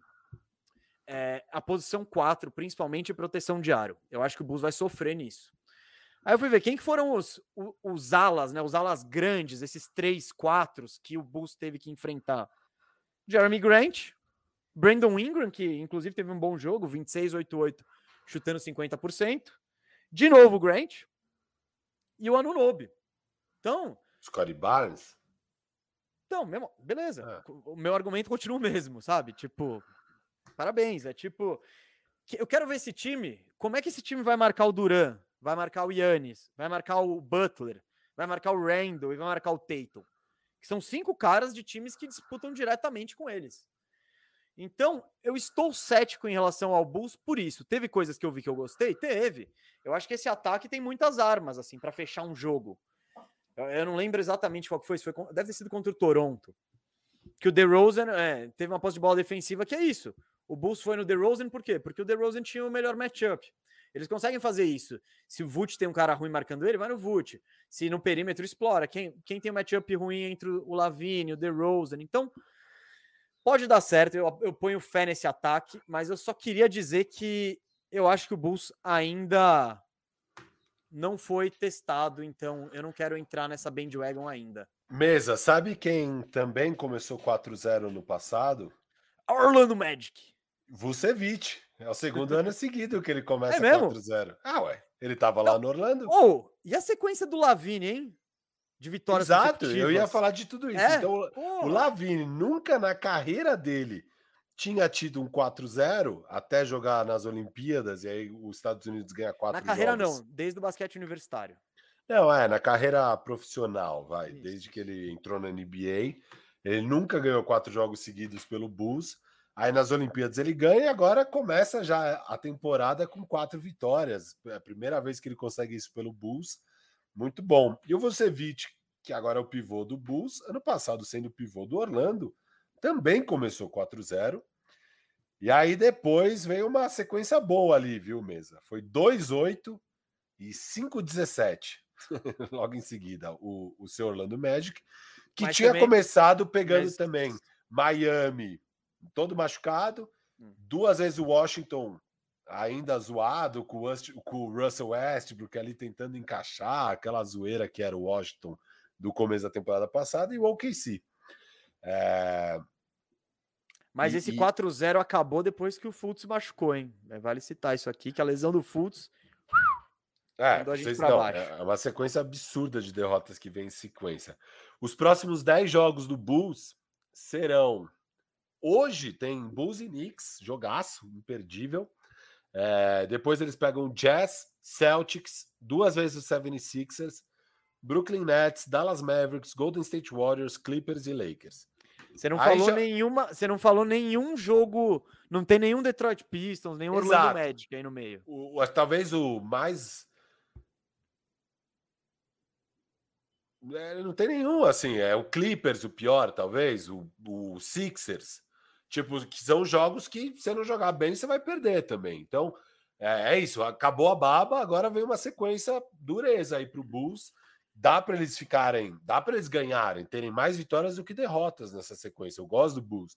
Mas agora que a gente vai começar a enxergar melhor quem é o Bulls. Eu trouxe eu tinha notado exatamente esses números de defensive rating e offensive rating, e é isso. O ataque não está chamando muita atenção, e a defesa é porque eles pegaram ataques ridículos. Não dá para falar que, ah, não, a defesa do Bulls, porque é isso. Quando a gente fez a prévia, a nossa dúvida era justamente com a defesa.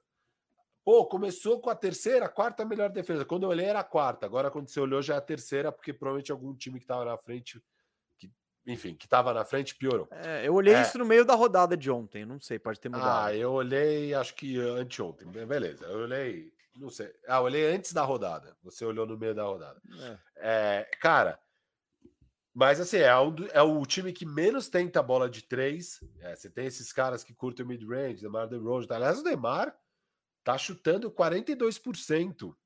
Não, 37% de três. O Bulls tá chutando 42%, é o time com melhor aproveitamento da bola de três, mas é o time que menos chuta, então deve só chutar quando realmente está livre ali e o aproveitamento está bom. Mas é o último em tentativa, são 26 arremessos de três só por jogo, o que é muito pouco para um time na NBA hoje em dia. Tem times chutando mais de 40. É, e é o time que menos pega rebote também nesse início. É algo que te imagina, é um time que não tem tamanho. É, o único cara que pega rebote é o Vucevic. É, isso pode ser um problema aí para o time. Então, sei lá, acho que é um time que ainda tem as questões. Eu gosto de ver eles jogarem e, e tô torcendo para que dê bom. Mas eu acho que não dá para empolgar. Assim, pode muito bem ser uma anomalia de começo de temporada, porque calendário, você pegou quatro babas, os outros times não pegaram quatro babas, etc. e tal. É, enfim, vamos ver, tem que ver mais. O, o que me chama atenção um pouco é o Vucevic, né? Tá com é, bem menos toques na bola e o aproveitamento Tá dele tá, ruim. baixo. É, Tá, o tá. aproveitamento dele caiu. Ele tem na carreira, nos últimos dois anos, ele teve 47,7% de aproveitamento de quadra, com quase 20 arremessos por jogo. No, no outro ano, 17. Tá? Agora ele tá com quase 16, um pouco abaixo, e tá chutando abaixo dos 40%, que é muito pouco para um pivô, né? Não, isso tá vai melhorar, eu acho. Vai Mas- melhorar, né, Mas Mesa? é isso, é tipo, o pivô, cara, ele, ele- Principalmente um pivô que nem o Vult, ele precisa receber a bola, né? Ele não vai pegar a bola ali fora, bater. Ele não é o Jokic, vai puxar um contra-ataque. Então, acho que ele tem. e- Ele tá com companheiros totalmente novos, um armador principal novo. Ele nem jogou tanto com o Lavini no ano passado, que o Lavini, quando ele chegou, o Lavini se machuca também, enfim. É, é, tá um começo abaixo, mas pelo menos ofensivamente ele, ele deve melhorar assim. Eu não, eu não acho que vai continuar ruim assim, não. Boa, Mas- mas é isso. O que eu posso garantir é que, diferente do último Bulls que começou 4-0, que acabou a temporada com 69 vitórias e foi o campeão da NBA, eu tenho bastante certeza que esse time não vai chegar em 69 vitórias e não vai ser 60. campeão. Hã? E 60? Não, não E dá. 50? Pode ser, 50 pode ser. Não, Eu não, acho que sim ou time- não? Sim ou não? Quero, quero feeling. Cara, eu já fiz a previsão de quantas vitórias eu Ah, mas, acho a- que o Bulls mas você vai não ter. tinha tido esse início 4-0 Bulls, empolgado, Bulls Nation. Eu provavelmente se olhasse pro calendário eu ia falar que o Bulls ia largar 4-0, cara. Não, eu acho que todo mundo, acho que nem os... Exato. Então, Mas é isso, gente. Eu acho que esse momento Chicago Bulls aqui serve para só falar, calma, calma. Ainda não dá para colocar ninguém, não dá para colocar como favorito. Não dá nem para garantir que vai pegar playoff direto, sendo bem sincero assim. O leste tem tem muitos times bons assim. Claro, é positivo, pô, eles poderiam ter perdido uma pro Detroit, que nem o Knicks perdeu pro Orlando Magic. Então é tipo, às vezes acontece, eles não perderam, ponto. Hoje tem um jogaço que, inclusive, ele pode envelhecer muito mal a nossa thumb, né? Que, porque se o Knicks dá uma sacolada no Bulls, é, já, nossa thumb já fica, já, já vai ter aquela galera que só vai entrar para xingar. Que tudo bem, pode dar esse clique pra a gente. gente adora você. Comenta lá embaixo, não tem problema. Mas é isso, o que eu falei é, eu tô muito curioso para ver como vão marcar o Randall. Quem que vai marcar o Randall hoje? O Vult não é. Você vai botar quem? O DeRozan em cima dele? O Patrick Williams? O Caruso? Que o Caruso que tá fechando o jogo, geralmente. Que aí o DeRozan vai pra posição 4. E eu falei ve- disso, hein? Eu falei disso na Não, prévia. mas a, a- a posição 4 em si, todo mundo é posição 4 lá. É que, tipo, vai chegar um. Tipo, tem um grandão, vai olhar todo mundo e falar: tá, DeRozan, você é o maior, pega ele lá. É meio que. É o que fazem comigo no Zil da Anatel. Vai lá, você. Não, mas é lógico, por tamanho você define os matchups e tal. E eu não duvidei que o Caruso fosse fechar jogo também. É. Ele, ele traz uma defesa, ele traz um playmaking ali. Enfim, vamos, vamos ver Traz mais. vitórias, traz vitórias. Nação, nação do Chicago aí. Ô, calma, Mesa, eu não calma. reparei uma coisa. O Kobe White tá jogando. Eu não, eu não lembro. Acho que, não- acho que não tá nem jogando, cara. Esse Mas tá flop. machucado? O que, que tá Não, rolando? acho que é pé de rato mesmo. Coach Decision? É, Billy Donovan ficou de saco cheio, que nem eu fiquei de saco cheio com ele ano passado. Beleza. Ah, Beleza. não, não, não, não, não, aqui, ó. Shoulder injury. Ah, Aqui, tá. ó. É esperado voltar em novembro. Mas é isso. A, a última coisa de Bulls que eu não falei. É, tipo, que nem, ah, o Kobe White pode voltar. Mano, o Kobe White não faz diferença nenhuma. assim, Não, não, tipo, calma. O problema do Bulls é aqui, ó. Vamos lá. Quem é o banco do Bulls nessa posição 4, 3? Não, não, os caras que o Bulls conta saindo do banco. Tipo, beleza. a- gente já falou os seis caras que tem mais minutos, vai. As quatro estrelas, Caruso e Patrick Williams.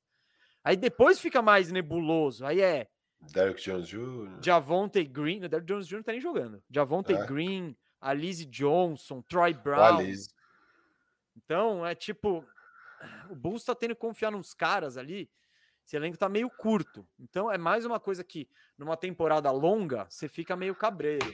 É, eu acho que Então as é lebres que a gente tinha levantado sobre o Bulls na nossa prévia da temporada, elas ainda não foram refutadas. Então, temos que continuar olhando para as mesmas coisas que a gente já tinha suspeitado lá atrás. E vamos ver, vamos ver. Precisa de mais amostragem. Precisa de mais amostragem, mas muito bom começar 4-0, mas é isso. É diferente do Warriors. O Warriors ainda é um pouquinho mais de mérito de começar 4-0. É, putz, Então, quando você falou do cara, calendário, você- quando você isso. diminuiu o calendário do Warriors, eu, eu exaltei porque, pô, um calendário fácil é esse do Bulls. Sim, sim. Do- é isso. O do Bulls é tipo, era obrigação começar 4-0. Obrigação total. O Warriors, Os cara, times- entre, entre os Lakers, Clippers e, e Kings, dá pra, daria pra deixar um jogo e tá tudo bem, sabe? Os times que o Bulls enfrentou, quer ver? Estão coletivamente, acho que 2-12. Então, assim, é, lá, teria que realmente fazer um esforço. Então é isso, galera. Olha, eu, eu vi que tem. te- eu, achei, eu achei engraçado que mobilizou o chat ao lado aqui. Teve gente xingando a gente, teve gente que falou que é isso aí. acredito que xingaram a gente mesmo. Ah, o pessoal. Eu acho que é essa galera que empolgou com o Bulls. Então falando que é um absurdo e tal. E a essa galera eu digo: se o Bulls for bem, apareça aqui toda semana e joga na nossa cara. Fale que vocês não sabem nada e tal, tal, tal, etc. Mas. Mas é isso. Já falamos de Warriors, já falamos de Bulls, que eram as obrigações do programa. Galera, agora a gente vai dar pinceladas, pinceladas gerais. Ó, não vamos falar do Nets, porque a gente acha que o Nets é um é um programa à parte. Tem muita coisa para falar, principalmente com o Harden jogando desse jeito. Então, falaremos sobre o Nets talvez semana que vem, talvez outra, não sei. Mas hoje a gente quis pincelar coisas que a gente gostaria de destacar na liga, assim. O Firu focou na Conferência Oeste, eu foquei mais no Leste. E você quer começar, Firu? Fala aí de. Vamos, podemos, cara. Ontem, inclusive, acabou sendo duelo dessas duas próximas coisas que eu quero pincelar. Mais o Damian Lillard antes do jogo de ontem, que foi quando eu fiz meu levantamento, mas ontem ele também chutou 25%, ele chutou 1 um, um de 4 da bola de 3. Mas o Dame estava com aproveitamento de 8,3% na bola de 3 até então, é, 0,7 cestas de 3 convertidas a, em oito tentativas por jogo, por jogo. Algo horroroso. É, e então, meio nessa pegada do programa, e aí, o que está acontecendo? Acho que ninguém no mundo inteiro acha que isso não é uma aberração estatística de uma amostragem curta. Acho que todo mundo tem a convicção aí de que o Dame vai melhorar. O que, que você está achando desse começo aí do Dame? E assim, é uns erros grosseiros, assim, é uns então, airball então, horroroso. não, uns tocos, tomando um toco de uns caras sem naipe. É. Tá esquisito. Tá... O que, que eu acho do Dame? É, eu acho uma situação muito delicada, porque envolve todos os rumores de saída, de, de não querer ficar e etc e tal. E a, e a briga do Chris Haynes com o Hoje BR aqui. Então tem, tem muita coisa envolvida aí no, nessa, nessa questão do, do, do Lillard. E o que eu acho? Eu não acho que ele tá fazendo o corpo mole para ser trocado. Eu não acho que, que é isso, que ele tá sabotando o time porque. Imagina, não. isso é zero o perfil do Dame. É, então, beleza, eu já tô descartando isso de cara. Mas eu acho que toda essa novela, todo esse rolo, todo questionamento podem estar tá afetando ele sim. Tipo, é isso. Ele, ele sabe de entrar para jogar sem estar tá com a cabeça livre? Entrar para jogar pensando, putz, preciso ir bem, ou putz, meu time é isso, putz, os rumores, putz. É tanta coisa que eu acho que pode estar tá afetando ele nesse início. E esse início dele tá uma tragédia, tá tipo. Tá, tá, tá triste. Qual, que foi que eles tomaram pau? Foi contra o Suns? Agora eu tô... não foi? Eu não. Eu, eu, já, eu já, já procuro aqui, mas um desses jogos, eu acho que foi contra o Suns, se não me engano mas que, tipo, esse, esse o adversário tava com uns 20 pontos na frente e tal, no terceiro quarto, e aí o Dame entrou no modo deixa comigo, e foi meio constrangedor, porque esse modo deixa comigo foi tipo umas tijoladas de três, aí toma, infiltra e toma toco, aí, e aí parecia que no jogo cresceu a bola de neve dele, sentindo que tinha a pressão e a responsabilidade de resolver, e ao mesmo tempo não conseguindo, e tudo que ele fazia dava pior, e e etc. Ontem a gente participou do Time Out podcast do Luiz e do Yuri Fonseca, e eu até falei um negócio que acabou acontecendo no jogo de ontem. Tipo, a gente tá falando, mano, que tristeza esse Portland, que horrível, etc e tal, papapá. Mas eu falei, se você vê o copo meio cheio, eles, per... eles quase ganharam jogos em que o Dame tava absolutamente horrível. Você precisava de um Dame. Se eles tivessem um Dame médio, o recorde deles estava melhor, sabe? Então, e, e, com certeza o Dame não vai jogar assim o ano inteiro. Né? Então, até porque eu acho que nem ele quer a situação do tipo, vou te trocar porque você tá mal pra caramba, sabe? É, é... Mesmo se ele fosse forçar uma troca, não seria assim. Então, eu tô curioso para ver o desenrolar dessa história, né? Eu fa... O Firu tava. Eu, eu, eu larguei o Portland esse ano, eu tava alto ano passado, esse ano eu larguei. O Firu tava alto no Portland, Aí ele deu uma largada. Não, eu sigo alto mesmo. não, não, não, não. Você, ontem se largou. Você falou ontem no programa que você tinha largado. Não, eu analisei melhor depois. você viu o jogo contra o contra o Memphis? Não, não, não, antes, antes.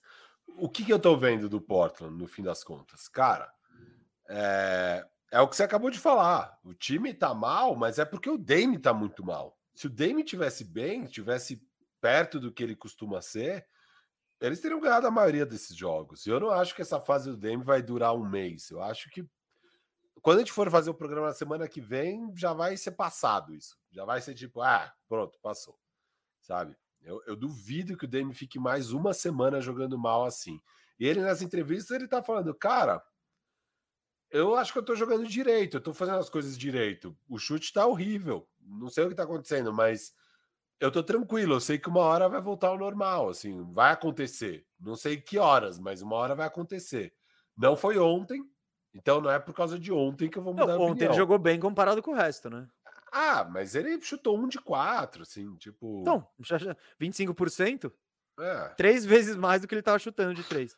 Mas ainda é muito baixo para ele, né? Lógico. E, e- e- assim, agora o que que, eu, que que eu tô vendo do Portland que tá bom é o, o ataque deles, eles estão em 17 na liga. E a defesa também em 17. Só que o ataque do Portland com o Dame indo bem, o Dame indo perto do que ele deveria ser, já pularia para um top 10 tranquilamente da liga, sabe? É um ataque de elite. E a defesa do Portland, historicamente, é muito ruim já nos primeiros jogos, já tá ali no meio do pacote. Se eles conseguem ainda melhorar um pouquinho mais, cara, é um time que pode ficar com uma defesa média. Cara, tudo que o Portland sempre precisou era ter uma defesa média. No mínimo, sabe? Não dá para ter uma defesa. Porque daí não importa quão bom é seu ataque. Você tem uma das piores defesas da liga, já era. Acabou. Você precisa ter pelo. Seu ataque é muito bom, você precisa ter pelo menos uma defesa média. E nesse começo tem um indicativo de que eles podem atingir essa defesa média. Então é isso que me deixa animado. É, um cara que eu acho que iria contribuir muito na temporada, que é o Larry Nance, tá começando aos poucos a ganhar mais minutos e tal. Ele ainda não tá tendo um papel muito grande no time. É, o Norman Powell machucou, perdeu vários jogos desses. Então, assim, é um time que ainda tem coisas para acontecer e melhorar. Eu realmente acho que as peças que chegaram podem ajudar esse time a chegar lá. Acho que o Nasir Little também tá, pode- tá tendo um ano bom, o Simons está prometendo uma melhora. São dois jogadores que podem ser interessantes ao longo do ano. Então, cara, assim, eu ainda não me desesper- desesperaria, desesperaria com esse meu take do Portland que eles irão brigar por home ganhar, court. nada como ganhar do, do Memphis ali pra mudar o seu, seu Não, panorama. não, não. É. Se Não, você não, falasse comigo antes do jogo, era isso que eu ia falar. É, tá escrito aqui no meu caderno. Isso que tá escrito eu escrevi ontem, antes. Eu escrevi ontem à tarde. Então, Não, assim, não, eu tô. Então, Firo, sobre isso, é o que, é o que, é o que a gente já discutiu. Larry Nance vai ajudar? Vai. Nasir Little evolução pode vai ajudar? Vai, legal. Mas o problema tá na fundação. Tipo, ah, não, não. É um é time isso, que é. é um time que para mim, puta, tem que trocar, cara. Troca o CJ, faz uma troca boa aí e tal. Hoje a gente arruma- conversou com o Buga sobre isso ali na, na NBA É. História. Ele faria CJ por Simmons ontem, assim. Sim. E, e é isso, cara. O CJ, quando a gente falou bem do CJ, acho que na lista dos top 50 para o ano e tal, teve uma galera que xingou a gente. Vocês estão malucos? CJ é pé de rato. Gente, vocês estão malucos. CJ é um borderline All-Star. Ano passado ele seria All-Star se não tivesse machucado. Ele estava carregando o Portland sem o Dame. Ele é um jogador fantástico. Teve playoffs ruins nesse ano? Teve. Nos outros anos, não. Foi um ano de playoff ruim. Ele é um cara fantástico. E ele já, acho que nesses quatro jogos, já resgatou todo o valor dele que ele tinha perdido lá. Porque é isso, o cara joga muito bem. Ele é muito bom jogador, o CJ. O CJ tá fazendo 27 pontos, 4 rebotes, 3 assistências, 2 tocos, duas roubadas de bola, é, com. Dois tocos? Bom, com 52% de quadra, 48% de 3 e 100% do lance livre. 100% até agora no lance livre. Ah, isso antes do jogo de ontem, tá? Eu não, eu não vi o jogo de ontem. Mas é isso, cara. O CJ é um baita de um jogador. O problema é isso que você falou, tá na fundação? Tá. Mas eu acho que tá na fundação pra você brigar por um título, pra você ser. Agora, pra você pegar um home court nesse Oeste que tá todo esquisito, Ah, cara, cara, mas. acho que tudo Mas bem. é que o Portland já tá no. Não, beleza. Não, não, eu não, acho mas que eu acho que o objetivo se isso- der certo, pode chegar em quarto lugar? Pode. Se der. Mas, tipo, pra eles o mínimo é final de conferência. Que é onde eles já chegaram com essa mesma base. Não, eu concordo tipo- com você. O, objetivo do Portland não é ah, ter uma temporada regular boa e cair no primeiro round. Não, isso é o que eles não querem. Então eu concordo. Assim, eu acho que o Portland ainda vai precisar fazer alguma troca para conseguir brigar nos mais altos níveis. Mas eu acho que eles vão ter uma temporada regular boa, cara. Ainda acho. Ainda acho. Eu acho que já essa semana o Dame vira essa página aí em relação ao arremesso.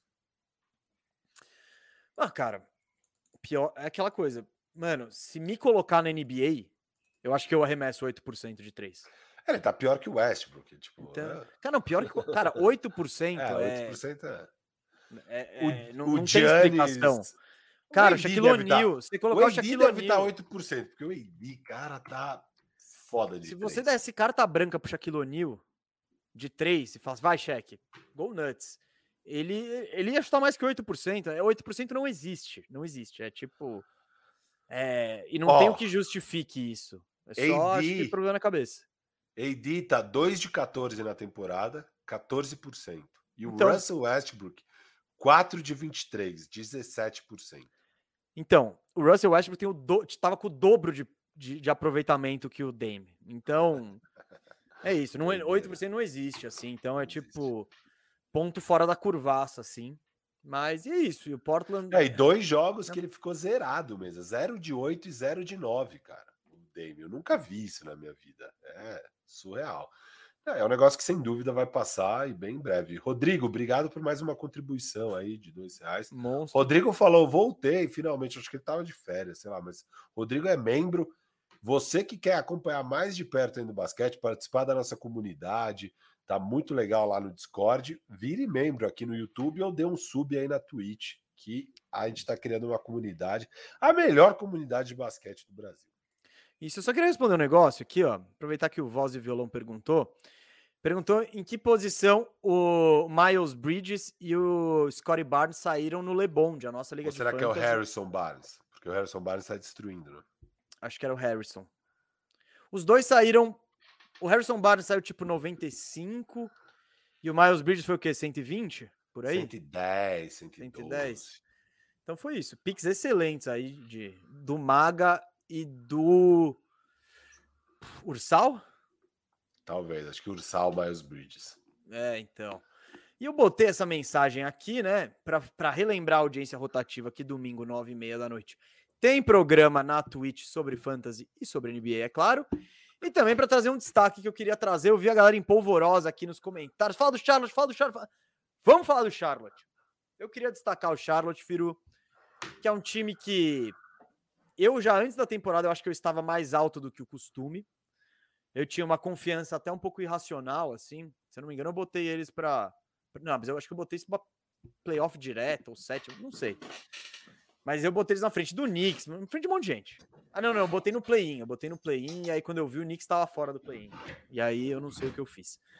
Mas, enfim, é um time que eu já tinha, eu tinha gostado bastante no, no ano passado, já tinha me, me cativado, né? Principalmente no começo da temporada, que eles, cara, estavam fazendo basquete quando o Hayward chega, Lamelo Ball, enfim, um basquete muito coletivo, eles lideravam a NBA em assistências tal, e tava gostoso de ver. Esse ano, o Hornets disparou aí no início 4-1, né? Que surpreendeu muita gente, mas Lamelo Ball começou voando, tipo, voando, e já deu uma segurada.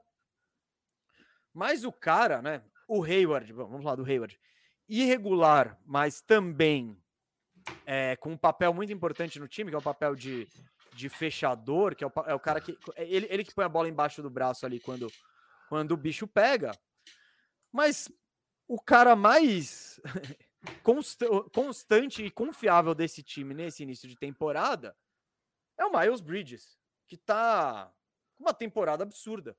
Quem falou que viu isso chegando tá mentindo. Tipo, separa o Most Improved Player que ele já tem dono. Já tem dono, não. É, a briga é entre Bridges e Harrison Barnes ali. Só que eu acho que o Harrison Barnes vai, vai esfriar um pouco ali.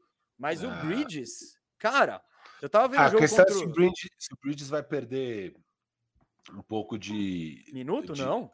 Não, não de minuto, mas de preponderância no ataque quando voltar o Terry Rozier, sabe? Porque ele arremessa ah, bastante e tal, mas... É outro, outro jogo, e cara... E o Bridges, o ano passado, o Bridges sempre foi aquele cara que, quem vê ele na NBA, era o cara das enterradas monstruosas, era o cara que ele vai enterrar com vontade de arrancar sua cabeça fora, assim. É o cara dos raiva. highlights, né? Era um é. jogador de segunda unidade Explosão. que vinha para os highlights animais, assim. Cara, esse ano ele expandiu o jogo dele para um nível absurdo. Eu assisti ontem o Hornets Orlando Magic e o Hornets não é o não é um time muito confiável assim. É um time que desperdiça a liderança, tal. Ele é um time muito gostoso de ver jogar, assim. Você vê é, é, é, um tem, é um pace muito rápido, é um time que joga em transição. Lamelo Ball, jogadas espetaculares. É, o próprio Miles Bridges com as enterradas dele. Enfim, é um time divertido que vai fazer jogos agradáveis se ver. Mas ontem, o Lamelo contra o Orlando Magic foi muito mal, ele sequer fechou o jogo. Ele, os últimos quatro minutos, o James Borrego, que é um técnico que eu gosto, ex-Orlando Magic também, mas eu não gostava dele no Orlando Magic, agora eu gosto. Bancou o Lamelo, botou o Ish Smith e o Ish Smith que fechou o jogo. Então esse time é muito irregular. Mas ele tem muitas peças e a peça regular, que tem sido absurdamente regular nesse início de temporada, é o Miles Bridges. O Miles Bridges expandiu o jogo dele. Ontem ele ele meteu a bola do jogo, dagger, né? Vai, podemos dizer assim. Cara, foi um step back de 3. E com esse step back de 3, ele foi para 5 de 10 de 3, 50% nos arremessos. Então esse cara que ele já tinha um poder muito forte de finalização perto da cesta, uma grande explosão, ele tá chutando de três que nem maluco também. Então, cara, é, é uma surpresa bizarra e muito da hora, assim. Então, eu queria falar de Charlotte, mas principalmente do, do Miles Bridges, Firu. Se você quiser dar é. o seu hospital, mas pode falar do Charlotte, fala que você quiser.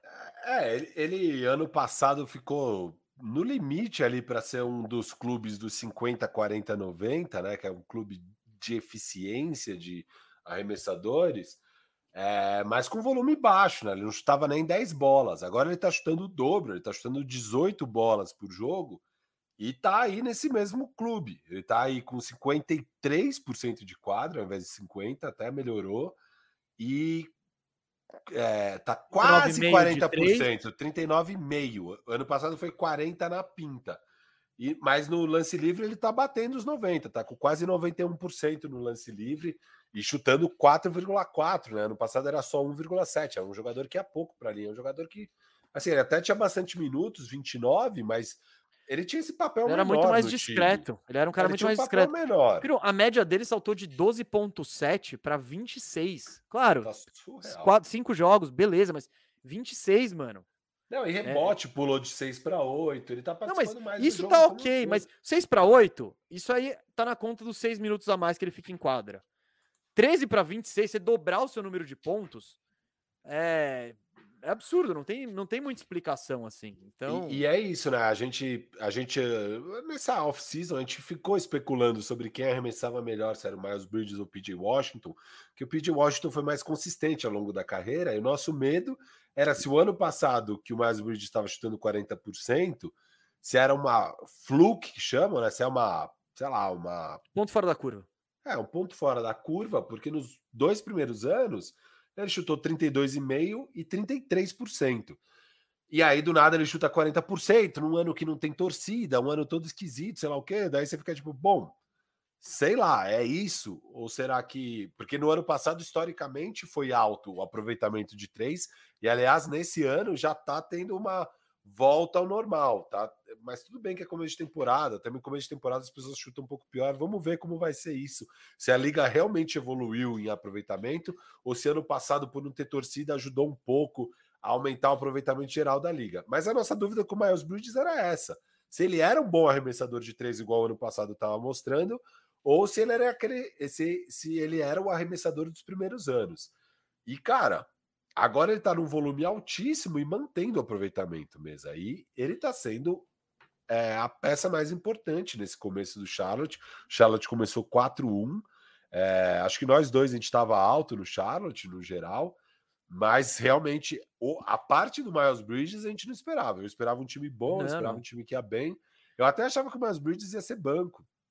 Não, é, mas... Eu imaginava ele num papel legal como sexto homem e tal, mas eu achava que o P.J. Washington jogaria na 4, mas o Bridge seria o reserva da 3, da 4, da 5, que daí o P.J. Washington iria para 5, ele na 4, sei lá o quê. É, mas não, cara, ele virou um titular e muito importante para o time. Assim, não, então, o que é engraçado do Miles Bridges é que o primeiro jogo dele da temporada teve cara de jogo do Miles Bridges do ano passado, ó. 13 pontos, 8 rebotes, 4 assistências, 3 tocos, uma roubada, 3 eh, roubadas, um toco, 50% de arremesso em 8 chutes. Tipo, isso, era, isso é muito Miles Bridges, assim, no ano passado. Aí, no jogo seguinte, não sei porquê, ele salta de 8 chutes para 24.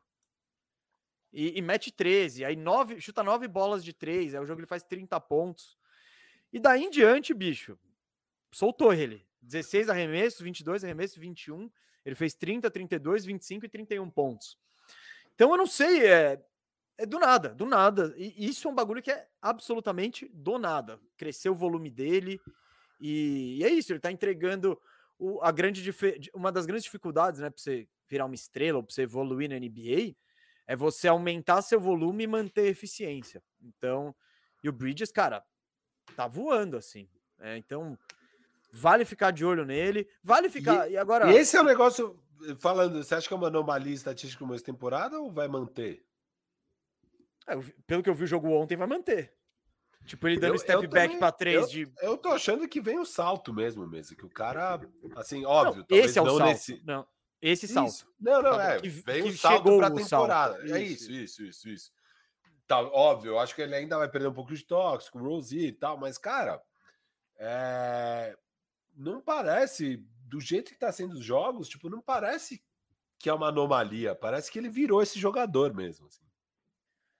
É, não, então, eu tô até buscando o, a, as probabilidades dele para ser, ser o MVP, o Most Improved Player.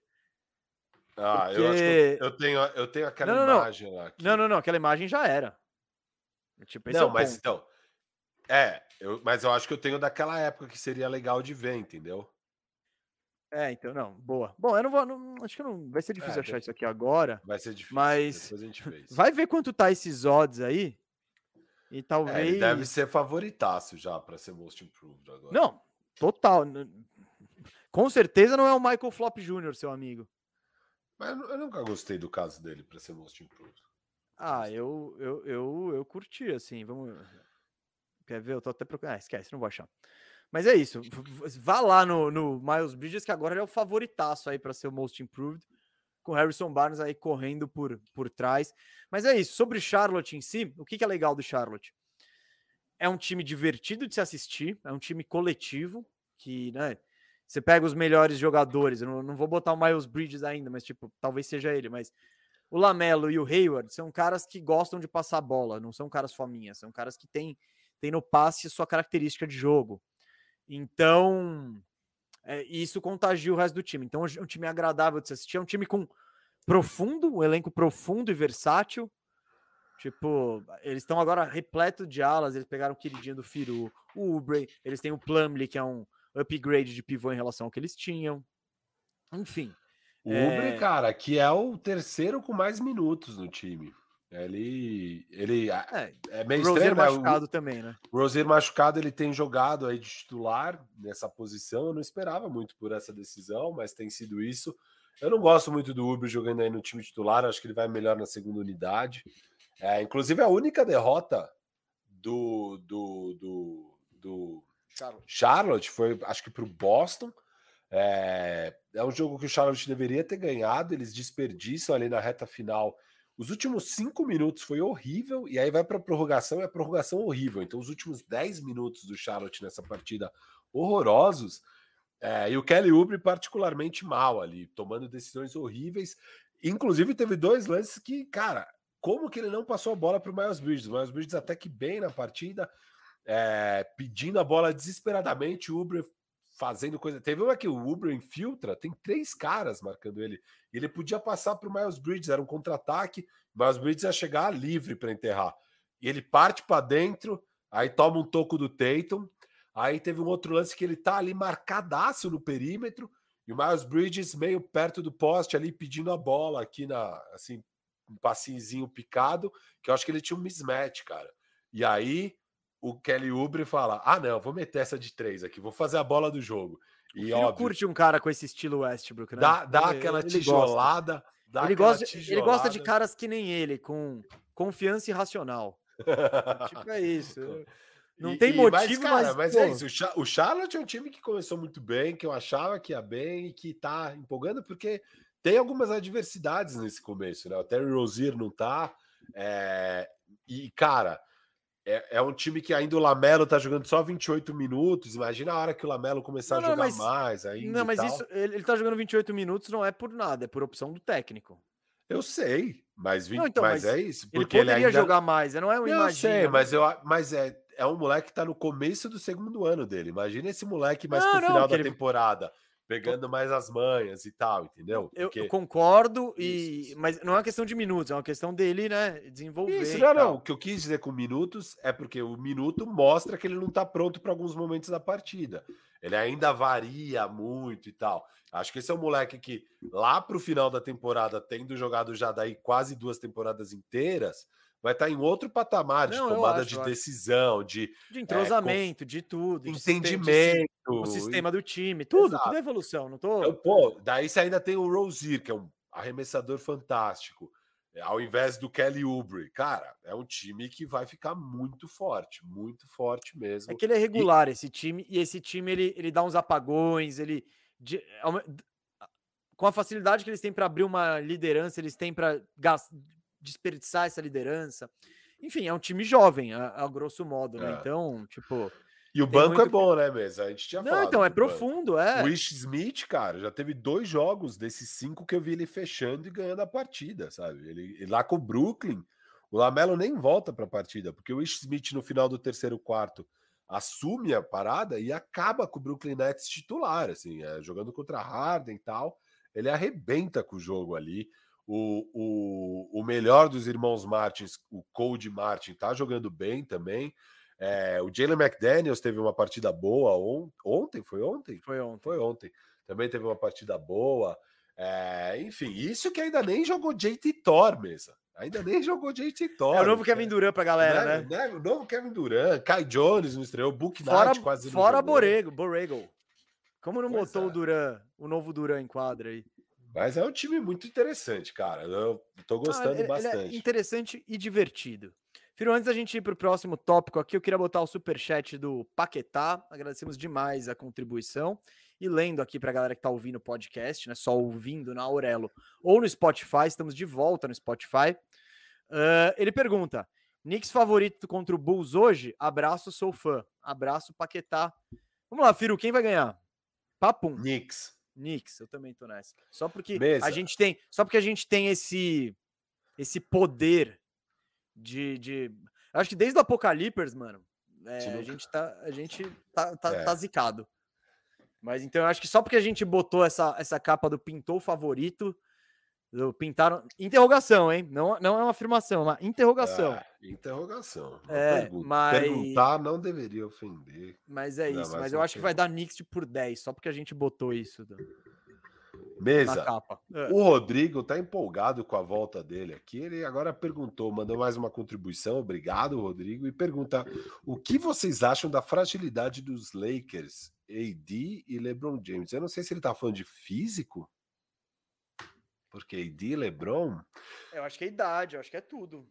Ah, ah, cara, a gente não vai falar muito de Lakers hoje. O Lakers Não, tem não, seus perguntou, problemas. perguntou. Não, fala. não, o Lakers tem seus problemas. Eu acho que.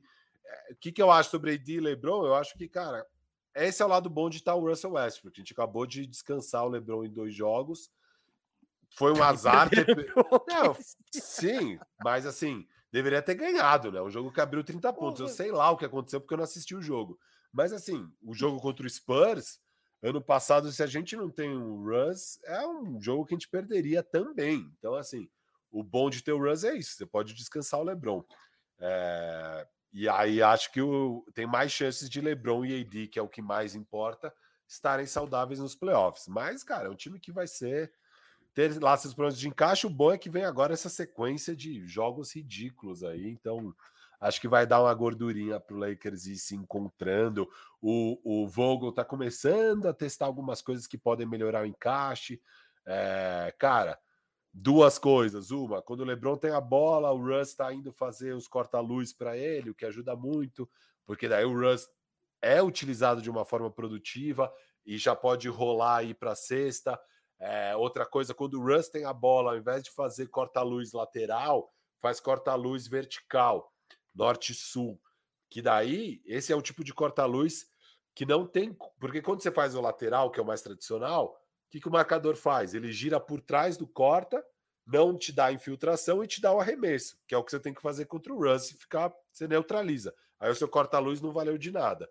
Mas o que eles estão começando a fazer é esse norte-sul, que daí o cara não consegue impedir a infiltração. E isso abre as, os corredores para o Russ infiltrar, que é o que ele consegue fazer de melhor. Então, assim, cara, tem coisas que aos poucos o Lakers vai ter que ir tentando, experimentando para achar a melhor forma de encaixar essas peças. O que eu sinceramente acho é que você vai ter que separar. Óbvio, não, vai dar para falar, ah, vai para o banco, tal, nem a pau. Imagina o caos.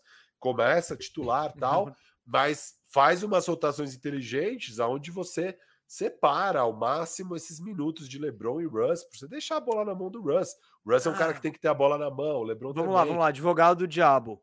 Nos playoffs você vai jogar Russ 32 minutos, LeBron 38 minutos. Então você também precisa treinar eles juntos. Sim.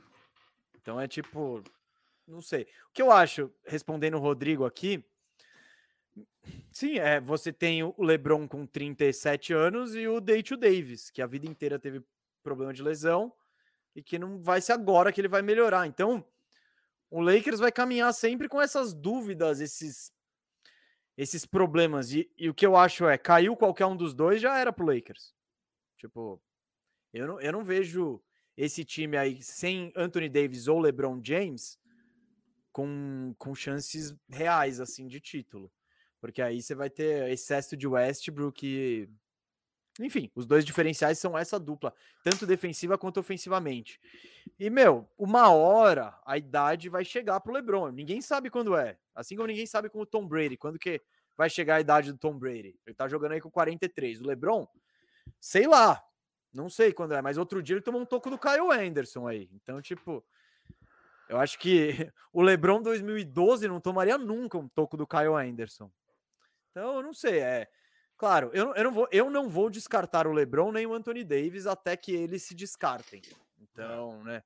Mas a cada ano que passa, acho que é uma questão de probabilidade. É mais difícil você ter a certeza de que vai contar com eles, porque é isso, é mais, mais idade, mais bagagem, mais milhagem. Então. É, a notícia é boa para a liga. Os dois favoritos, que é Lakers e Nets, os dois têm problemas sérios e que talvez possam não estar lá numa final. Então, a liga tá aberta. Se você Abre o olho chance... Chicago Bulls. É, se tem chance de competir, vai com tudo. Não fica falando, ah, não, vou tentar daqui Que é a minha teoria anos. desde sempre. Se eu sou Sim. general manager do, do, Denver Nuggets, eu tava com Jokic e Harden já, no segundo, meu segundo ano. Não, eu não, tava, eu não tava vendo essas tijoladas do Michael Flop ali. Michael Porter pelo amor de Deus. bem o ano. Mesa. Agora, ah. sabe quem não está tijolando? Quem, Rafael? Jamoran. Jamoran ah, não boa. está tijolando, cara. E ontem teve esse duelo, né, do, do Dame, que era um chutador de elite só tá tijolando, contra o Ja, que era um chutador medíocre que tá até ontem tava com 44% na bola de três, é, sendo que nas duas primeiras temporadas dele foi 33 e 30%. E agora ele está dando esse salto para 44. Se eu não me engano, ontem ele chutou 50%, foi baixo volume, mas chutou 50%. Então, ainda está alto o aproveitamento do Jamoran, tá? até melhorou talvez aí na temporada. É... E, cara, a questão aqui não é só, ah, legal, é bom ter o um arremesso, é o que isso implica no jogo, porque o que eu acabei de falar da, das, da, dos corta-luz, de como marcar, que você passa por debaixo para não dar infiltrada. Cara, muita gente, quando vai marcar o Jamoran nos últimos dois anos, você dá dois passos para trás. Porque... Muita gente não, em playoff é, é assim que marca ele. É assim, exato. Ele foi mar... O Jazz marcou ele assim, fala, beleza, mano, mata dois a gente no mid-range de três. É. Dois passos para trás, vai lá, arremessa. Agora o cara chutando 40. E a gente batia muito nessa treca, né? A gente queria muito que o Jamoran começasse a arremessar. Porque ele é um jogador fantástico, é dos caras que eu mais gosto de ver jogar. Só que para ele ser elite, ele ia precisar ter esse arremesso. E começa o ano numa amostragem ainda pequena, mas com volume alto, e tá aí. Tá aí é o arremesso. Isso vai mudar completamente o jogo, porque você não pode mais dar. E o que isso vai abrir de espaço para esse moleque infiltrar e arrebentar é, não está escrito. Então é algo e tanto. Você acha que esses mais acima de 40% de três veio para ficar ou é a amostragem pequena mesa? Ah, cara, eu acho que é amostragem pequena. Vamos lá. Um salto, o cara saltou, é isso. Se salta de 30 para 46%, não, eu acho meio insustentável. Ele, se ele, mas se ele ficar no 39, no 40, tá incrível, assim, tá maravilhoso. O Jamoran é isso, ele ele ainda ele, ele, ele é meio que sabe os sabe esses filmes de super-herói, tipo Homem-Aranha, quando ele é picado pela aranha e tá aprendendo os poderes? Eu acho que o Jamoran é meio que isso, ele tem os poderes assim. Só que ele ainda tá aprendendo quando que ele usa qual poder. Quando que é a hora de puxar um arremesso de meia distância, quando que é a hora de infiltrar que nem doido e ir para cima. Ontem, o Jam... Ontem né, eu assisti uma parte desse jogo ali do, do Portland e do Memphis. O Jamoran tomou muita decisão errada, assim. Muita infiltração que ele forçou a barra, que ele... e principalmente quando o jogo ele estava abrindo, quando o Portland estava abrindo a diferença, que ele também sentiu a responsabilidade, aí ele parecia que ele estava errando ainda mais. Ele está com 5.5 turnovers de média na temporada. Tipo, isso, isso é altíssimo. Mas ele vai ter um número alto de turnovers porque ele é de longe o cara que mais fica com a bola em Memphis. Então. É... Mas, de, mas de qualquer forma, cara, o, é o terceiro ano do Jamoran. E, e, esse cara vai evoluir ainda, ele vai melhorar só. É, e superpoderes ele já tem. Ele já infiltra que nem doido. Faz umas bandejas nos ângulos malucos, cravada na cabeça. Tá desenvolvendo chute de fora. Tem tamanho. Isso é, é assustador, assim. Eu não acho que ele vai chutar 47% de três. Não acho nem que não, ele. Não, mas você não falei. Minha não, pergunta não, não, foi tá. se acima de 40, se vai ser uma temporada. Eu não de... acho que ele nunca vai ser um especialista de três. Sabe? Que a melhor jogada dele é o chute. Não. Mas eu acho que ele pode ser um cara respeitado. Sabe o, sabe o Lonzo Ball, que ele fez? É isso. Lonzo Ball, eu acho que ele nunca vai ser um sharpshooter, tá ligado? Gatilho rápido e tal, tal, tal. Mas o Lonzo Ball, ano após ano, jogo após jogo, ele está sendo cada vez mais respeitado de longe. Então eu acho que o Lonzo, está chutando 40, mais de 40% de três. Sim, Essa é sim, pergunta, sim. Assim. Não, mas é isso, Firo. É, o Lonzo, ele não, não é aquele gatilhaço. Ele não é o Stephen Curry, que ele vai arremessar um step back de três, dizer que ele não é o Lillard que passou do meio da não. Mas ele é aquele cara que tá virando, tipo, antes ele era desafiado a arremessar. Os uhum. caras falavam, Lonzo, Manda ver, vai, chuta quando você quiser. E é isso, ele foi chutando, ele foi metendo. E a galera tá respeitando cada vez mais. Eu não acho ainda que ele é um o especialista, mas oh. ele é isso, é um chutador respeitável. Eu acho que o Mas Jamoran... é isso. Você acha que isso veio para ficar ou ele uma não. fase vai voltar a chutar mal? Prefiro não opinar, Firu. Prefiro. Tá. E eu vi pouco Memphis também esse ano. Eu não eu vi o jogo ontem, eu vi alguns, alguns cara... lances dos outros. Eu só queria falar, já que é Memphis, eu queria falar do Desmond Bain, cara. Esse cara eu achei que. Oh, é, o Memphis é muito foda em acertar esses caras. Muito, assim. 19 é tipo... pontos por jogo. É... O, o Melton com 17 por jogo. Não, e eles acham esses caras aí, tipo. O Memphis é isso. Ele, ele, o Memphis faz desupgrade no time, eles pioram o time e o time não Não conseguem tancar. Eles são bons demais para tancar. É, assim, ele, que nem eles trocaram o Valanciunas pelo Adams. O Valanciunas é obviamente um joga, mais jogador que o Adams. Mas o Adams tá bem, cara. Ele tá cumprindo o papel, tá envolvido no time. Eles pedem, tipo, eles não exigem coisa errada do Adams. Não falam, legal, Adams, tira esse cara no mano a mano e vai. Não, é, mano, corta a luz, a bola pegou, você já passa, sabe? Tipo, e, e funciona. É um time tão bem treinado que, enfim, eu gosto, eu gosto assim do Memphis. E o futuro é é brilhante. Eu tô só esperando. Quem tá me decepcionando é o Jaren Jackson, para variar, que foi meu pick de Most Improved. Então ele não tá tendo o rendimento esperado. Mas eu, Firo, eu tô começando a ficar ansioso para a hora que o, o Memphis começar a transformar esses esses, no, esses novatos, essa molecada, esses bons contratos em uma estrela, uns cara parrudo para jogar do lado do Já. É isso é. que eu é. tô querendo porque ver. Não, não vai ser mais através de draft, né? Eles não, nunca mais vão ter um pique alto, porque não tem como você ter um pique alto você tendo o Jamoran no time. É, vai ter que agora fazer essa parte difícil de trazer as estrelas para Memphis. E não é fácil você trazer uma estrela para Memphis. Normalmente é via troca. O bom é isso, eles estão colecionando assets, né? Eles Sim. têm muito assets. É um time muito bem administrado. Agora, sobre o Jamoran, cara. Óbvio, eu não acho que ele vai manter esses 46%, porque é surreal esse nível. Mas eu não sei, não. Acho que ele pode ficar até o fim da temporada flertando com esses 40%, ali 38%, 39%, que já é respeitável. Porque, na minha visão, cara, o Jamoran sempre teve o arremesso.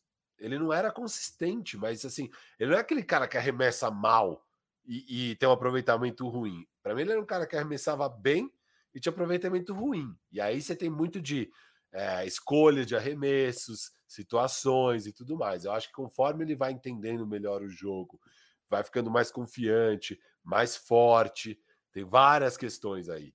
Eu sim, acho que o é. arremesso é. Porque é o superpoder, ele tem os superpoderes é, todos, velho. E eu acho que o arremesso ele sempre teve, assim, a forma, é, não... a qualidade. Tipo, óbvio, não para ser elite, eu não tô falando para ele ser um chutador de elite, mas para ser um cara. Para não ser o Westbrook. Porque isso, se, ser... se, ó, se ele não arremessar, ele vai ser o Westbrook. É Ponto. É isso, é isso. E, e eu acho que sim, eu, eu, eu ponho muito mais fé nele como viu, arremessador do que e o. E a gente viu na carreira do Westbrook como isso impediu dele virar é, um cara que todo ano tava lá como o primeiro time ao NBA, porque faltou só isso para o Westbrook ser esse cara, que uhum. todo ano briga por MVP e tal. É, o Jamoran, cara, tem tudo para ser esse cara. Ele começou o ano aí com 35 pontos, 4 rebotes, 8 assistências por jogo. Não, não. É... Oh, e, e eu, só para me esclarecer aqui, fazer aquele bom e velho disclaimer, eu amo ver o Jamoran jogar, tá? Eu acho ele fantástico, eletrizante. Eu curto essa. Tipo, eu não sou torcedor do Memphis. Eu curto quando ele bate pro meio que nem doido e enfrenta o time inteiro e começa a dar aqueles giro maluco ele bate, gira, sobe, faz aqui, tira ali. Então, eu acho isso muito louco. Eu acho um time gostoso de ver jogar. Eu curto o Memphis, mas é isso, vamos ver. Eu quero só, só ver onde eu vou chegar. Não, não, calma aí, calma aí, calma aí. Eu quero só falar uma outra aqui, ó. Antes de botar esse super chat. Ah, aí você me derrubou. Cadê? Deixa eu ver, eu tô procurando aqui. Aqui, ó, do Fábio Oliveira. É, aquele perguntou mais mesa, Memphis não ser um grande mercado não dificulta? Ele diz dificulta é atrás desses outros caras, desses free agents. Troca não, não. dificulta. É, então. Não, não dificulta, porque é isso. O, o, o Memphis iria atrás desses jogadores por troca. Eles têm muito jovem para oferecer, eles têm os picks deles. E, e eu acho que é uma tendência na NBA que a gente está vendo a diminuição da importância do mercado de free agents porque a gente está vendo cada vez menos caras de elite indo para o mercado. Eu acho que isso é um fruto dessa era de empoderamento dos jogadores, que o cara prefere pegar a bolsa de dinheiro e pedir para ser trocado depois. É que nem o Simmons. O Simmons ele não ficou pensando, putz, eu pego o Max, mas e meu futuro aqui? Não, ele pegou o Max. Deu um ano, ficou horrível, deu tudo. Ele pediu para sair. O Harden tinha contrato, tinha dois, dois anos de contrato. Pediu para sair, colou de vovozona no treino foi pro strip club. Então, eu acho que hoje tá tendo para você pegar esse jogador que vai ajudar seu time, tá sendo uma estratégia mais efetiva você tentar juntar assets e bons contratos e picks e empacotar por um cara que já tem contrato e tá insatisfeito ou o time não, não tá mais brigando por vitórias, enfim, do que você tentar limpar o teto salarial na esperança de que um Yannis vai ficar livre no mercado, que nem tanta gente fez. É, então, eu acho que Memphis está muito bem posicionado para pegar um cara bom, mesmo que esse cara não esteja animado em jogar em Memphis. E tem outra coisa: mercado ruim com time bom atrai jogador. É só ver o OKC. É, talvez seja o menor mercado da NBA, e eles ficaram 10 anos ali competitivos com o Duran, o Westbrook, enfim. Trouxeram Paul George, Carmelo, etc. Paul, Paul George renovou. Então tem Isso. um. Ah. A chance de você jogar com caras foda também apetece para os jogadores. E o Jamoran é uma das jovens estrelas mais animadoras que tem. Sobre isso de do que que isso, do que que ele ter um arremesso pode liberar para ele, mesa. Nesses três primeiros jogos, o Jamoran fe... então tirando o jogo de ontem ainda, né? Mas o Jamoran fez 62 pontos no garrafão. Nos últimos 25 anos, só dois caras conseguiram fazer mais de 60 pontos nos primeiros três jogos no garrafão. Shaquille O'Neal e Giannis Antetokounmpo. É tipo, então, cara, ele é um cara que é muito agressivo nas infiltradas, assim, ele é muito bom Ô, nisso. Piru, Você viu outra... aquela ele fez uma lá contra o Lakers, cara. Você viu aquela que ele pega aqui, ele muda duas vezes, passa por debaixo. Não, joga... É demais. É, é surreal a, quali... Mas... a capacidade de finalização dele no aro, assim, é surreal. Então, se você destrava o arremesso, vai liberar ainda mais isso aí. É isso que é e outra coisa, e vai aumentar a longevidade dele, porque cada infiltração dele é um. O torcedor do Memphis faz uma Ave Maria aqui, um Pai Nosso, a cruz. Porque é isso, ele, ele, ele é totalmente sem medo, ele é, é implacável, assim. Ele vai e, e, e enfrenta mesmo, pula e salta. E, cara, pra você cair errado, pra você. Enfim, você arremessando, seu, seu jogo começa a ficar mais seguro. Você não fica só. Você não fica só dependente do seu físico. Você começa Que é o Lebron. ter- O Lebron hoje em dia consegue ainda jogar em alto nível na NBA porque ele desenvolveu um arremesso de, de longa distância. de média É. e depois de longa, né? Foi Isso. meio. Não, de média primeiro, mas para agora o de longa. não, porque- lógico. é. Agora não, você não pode deixar o Lebron livre. E vale lembrar que há exatamente 10 anos, a estratégia do Dallas Mavericks foi desafiar o LeBron James. Falar, mano, eu não vou te marcar aí na linha de três. Tipo, fica à vontade para chutar o que você quiser. E isso bugou a cabeça do LeBron. Ele, tipo, ele não queria chutar, aí ele pegava a bola e já passava pro Mário Chalmers, assim. Você fala, mano, você tá maluco, LeBron? Enfim, É. você vê como isso é, é um bom exemplo de como. Também não precisa, não precisa ser nenhum gênio em, sab- em tirar essa conclusão, que do tipo, se você arremessar melhor, você vai ser mais respeitado e vai abrir mais espaço. Então, é basicamente isso. João Neri, valeu pela contribuição aqui. Já tá soltando uma braba aqui. Ele escreve Scottie Barnes, Rookie of the Year, novato do ano. E a gente precisa ver o Cade Cunningham ainda, né? Mas eu diria que. Eu, eu lancei essa braba ontem no meu Twitter. Ah, não é braba, né? Você chegou É. atrasado, né? Vamos lá. Se Não, lançasse essa não. braba no começo da temporada, você podia levar créditos. Agora não vem com essa, não. Calma, cara, você tá muito agitado. Ah, eu, eu sou um cara agitado e eu não gosto de injustiça. Quando você Eu começa. falei que a essa Daqui a pouco você vai não, querer mas ser o pai do, do, do Scottie Barnes. eu não vou deixar, não. sempre soube. É, né? se- sempre quis Não, o não, Barnes. Não, não, não. Não, mas é que eu acho que é braba por justamente isso, cara. A gente ainda nem viu o Kid Cunningham jogar. O Jalen, quatro jogos. Tipo, Não, o não, Evan Mobley tá jogando uma Sim. barbaridade também. Eu acho que hoje tá empatado. O Evan Mobley, e Scottie sim. Barnes na corrida. O Duarte É, correndo por fora. Jalen Green e Duarte podendo. Não, Jalen Green, você tá querendo, você tá querendo, nesse Não. exato momento, você tá querendo fazer lobby pelo seu jogador. Nesse momento, você tá fazendo lobby pro seu jogador. Não, não, não. Tá querendo, não. você, tá, tá- você tá torcendo para que os tá- coiotes estejam Você tá assistindo falando aí. de, você tá falando de expectativa e, e realidade quando você tá querendo colocar Duarte tão na frente do Jalen Green. Não, não, agora, não, para. Agora, agora, é, o Duarte tá melhor. Tá melhor, mas assim, não, o Jalen Green já se a corrida acabasse Isso. agora. Não, é, tá, o tá, Duarte tá. não vai terminar na frente do Jalen É, Green na corrida do Rookie Pode até terminar, pode até terminar. Eu, eu, eu nunca estive tão alto nesse ano de rookie do Jalen Green. Mas assim, mesa, o meu ponto é, e essa era a minha brava de ontem, é, cara, eu já vi uns três jogos do Toronto. Eu acho que o Scottie Barnes vai levar, assim. Eu tô convencido de que ele vai ser o rookie do ano. É que ele vai Mesmo- ter volume, vai ter E, estatística tipo, de tudo. ah, legal. O Cade ainda vai jogar. O Evan Mobley tá destruindo. Baita defensor. É bom pra caramba. Cara, o Scottie Barnes é surreal que esse moleque é bom. E ele é bom em tudo. Ele faz tudo bem. não, ele não arremessa.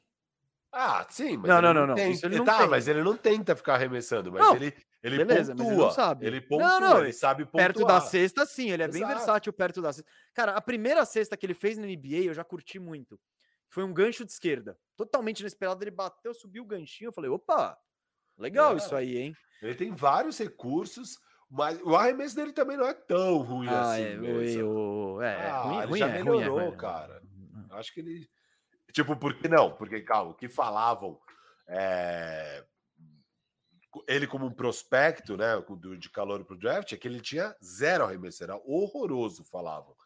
É, não Beleza. é? ele- Eu não sei se. Eu acho que é. Eu acho que ainda é É. horroroso. É que, tipo, o que falavam é: esse cara não vai saber arremessar nunca.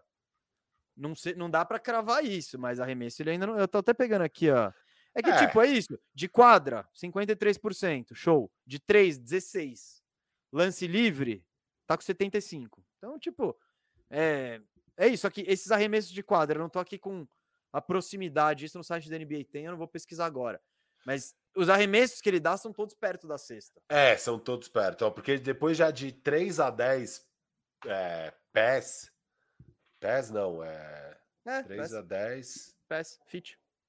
É fit? É, é. Ele tá com 32%, 33%. De 10 a 16, 13. De 16 a. Não, não tem arremesso. De 16 em diante é 9%. Não tem arremesso. Não tem, não tem. E, e beleza, olha aqui, eu só queria falar aqui, ó. Mas é um baita defensor, cara. O É, o Ed de Josh boa Giddey. com o OKC aqui, ó. É isso, Josh bem Giddey, lembrado. Altaço. Ontem ele meteu 10 assistências, foi o primeiro duplo-duplo dele. Quase entregou o jogo naquele turnover. Esse time do OKC ali. É, é. Mas vai ele, cara, difícil, bem legal de ver jogar. Puto, Josh Giddy, bem Não, legal, é. bem legal. É, eu- jogador. Eu tava. É isso. Ele é bem playmaker, assim, que era o que era esperado dele. Ô, Firu, vamos usar esse gancho aí pra falar do. Só pra encerrar aqui. De outro time que eu gostei, tô gostando, estou empolgado. Ano passado também me empolguei um pouco, não devia. Que é o Cleveland Cavaliers, meu. Cleveland Cavaliers aqui, ó, 3-2. Mas pode ser enganoso isso, né? Porque eles perderam os dois primeiros jogos. E, mano, 3-2, pega essa tabela deles. Memphis Grizzlies, Charlotte Hornets perderam os dois primeiros. Aí, Atlanta Hawks, Denver Nuggets e Los Angeles Clippers. Venceu os três últimos. É tipo. Cara, os E o Denver dois fo- foi, foi uma vitória zaça ali. Não, e, e Clippers também. O Denver, ele, ele segura. Os últimos três jogos adversários, ó. O Atlanta Hawks não passou de 100, o Nuggets não passou de 90 pontos e o Clipasso não passou de 80 pontos. Então, cara, o que, que eu queria dizer? Eu acho que o Cavs é quente, mano. Eu acho que é um time decente. Eu ano passado apostado- começou bem também. Sim, sim, sim. caiu, eu me né? enganei também. Eu É. botei ele nos queridinhos do League Pass, depois ficou intragável esse time. Quero dizer que esse ano eu tô no barco e eu tô mais confiante em relação ao barco. Eu tô gostando muito de algumas coisas que eu vejo no Cavs. Primeiro, versatilidade do elenco. Vamos falar de garrafão, vamos falar dos big men. Ele tá jogando com o Laurie, o Bickerstaff tá jogando com o Laurie Markkanen na posição 3. O time titular é Sexton, Garland, Markkanen, Mobley e Allen tá embaçado pra você fazer cesta lá naquele garrafão. Tipo, tem muita prote... esse combo Mobley e Allen protege muito o aro. E, e, claro, ter esses três caras dá ao Bickerstaff a liberdade. Ele não, ele não joga sempre com três gigantões, não. Mas ele dá liberdade de, de, de mexer com o time, de ver quem tá melhor. Ontem, por exemplo, contra o Clipaço ali, ele na reta. eh, Um, um período do terceiro, do quarto quarto, ele foi com com os três armadores, Rubio, Garland e Sexton. E aí botou o Markkanen na 4 e o Mobley na 5. Então, é, o Cavs ele tá profundo, cara. Ele tá, que nem eu falei, essa rotação de armadores tá legal também. Sexton, Garland e Rubio. Às vezes o Sexton, ele é de lua. Tem jogo que ele tá ótimo pegando fogo e ele é muito individualista. Ele segura muito a bola, ele para muito a bola. O Garland tem um perfil totalmente diferente. Ele, ele, ele tá batendo. Ele raramente tá batendo procurando o arremesso dele, que é o que o Sexton faz. Ele, ele infiltra olhando quem tá em volta dele e tal. Se tiver oportunidade, ele chuta. Então, isso eu gosto. O Rubio é um clássico organizador de time, né? Então, é isso. Nunca soube arremessar, sempre soube organizar time, sempre se machucou. Agora tá organizando o time, saindo do banco, um papel muito bom. E essa rotação tá muito legal, assim, dos três. Então, inclusive, como eu falei, tem jogos que os três estão. Fe... Tão... Tem horas que eles jogam juntos e tal. E, e, mano, eu tô gostando disso. É um time que tá competitivo pra caramba, defesa boa e dá para jogar de várias maneiras diferentes. Se precisa do, do one on one ali, a bola no Sexton. Às vezes o Sexton vai para o banco e aí quando entra o Gar, quando fica Garland e Rubio, que é o jeito que eu gosto mais, cara, a bola mexe muito, assim, mexe muito. Então, e essa rotação de pivôs, e só para terminar aqui minha parte, Evan Mobley, mano. Tô fechadaço com ele, cara. Gost, tô gostando muito dele, muito assim. Ele tem ele protege bem o aro, se posiciona bem, ele é paciente, assim, você não vê ele afobado embaixo da cesta. Acho que foi contra o Hawks que teve uma cesta que ele pegou a bola embaixo da cesta, ele podia ter subido rápido com tudo, não, cara. Ele, ele, bate, ele quicou a bola, subiu pelo outro lado, ele tem um arremesso bonito. Enfim, esse cara aí foi um tremendo acerto e ponto pro, pro Cavs, e é isso. Eu, eu acho que o Le... a gente já estava prevendo um leste equilibrado, Firu. O Cavs não era entre os times que a gente estava botando é, na briga. E para É, mim ele vai Cavs- estar. O Cavs, cara, é, acho que eu, eu tinha citado como uma das melhores apostas de over-under. Eu achei absurdo. Todos fomos eles- over, né? É, não, mas eu falei, eles estavam. Você falou foi tra- braba. É, eu falei que tava 24, 25, eu falei, não, esse time bate 35. Mas é isso, 35 não é o suficiente para pegar playoffs. É, o começo é mais animador do que eu esperava, porque o Mobley é mais animador do que eu esperava. No fim das contas é isso. Eu Ah. achava, eu achava que é, o, o, o Rubio ia ter exatamente esse papel e essa importância para esse backcourt. Eu achei que ele ia contribuir muito, porque eu vi o que ele fez no Phoenix Suns e eu achei que ele poderia fazer algo parecido para esses moleques, para o Sexton e para o Garland. Firu, só É. é. que o Rubio tem sempre a questão de quando ele vai se machucar. Ei, isso, isso. Ah, O problema do Rubio é físico, só que não. Mas não é só isso. Tem um pouco do encaixe do que, que você quer dele. Por exemplo, ele lá em Minnesota era meio tipo. Não tem nada para ele fazer lá. Você põe ele pra jogar do lado do D'Angelo Russell?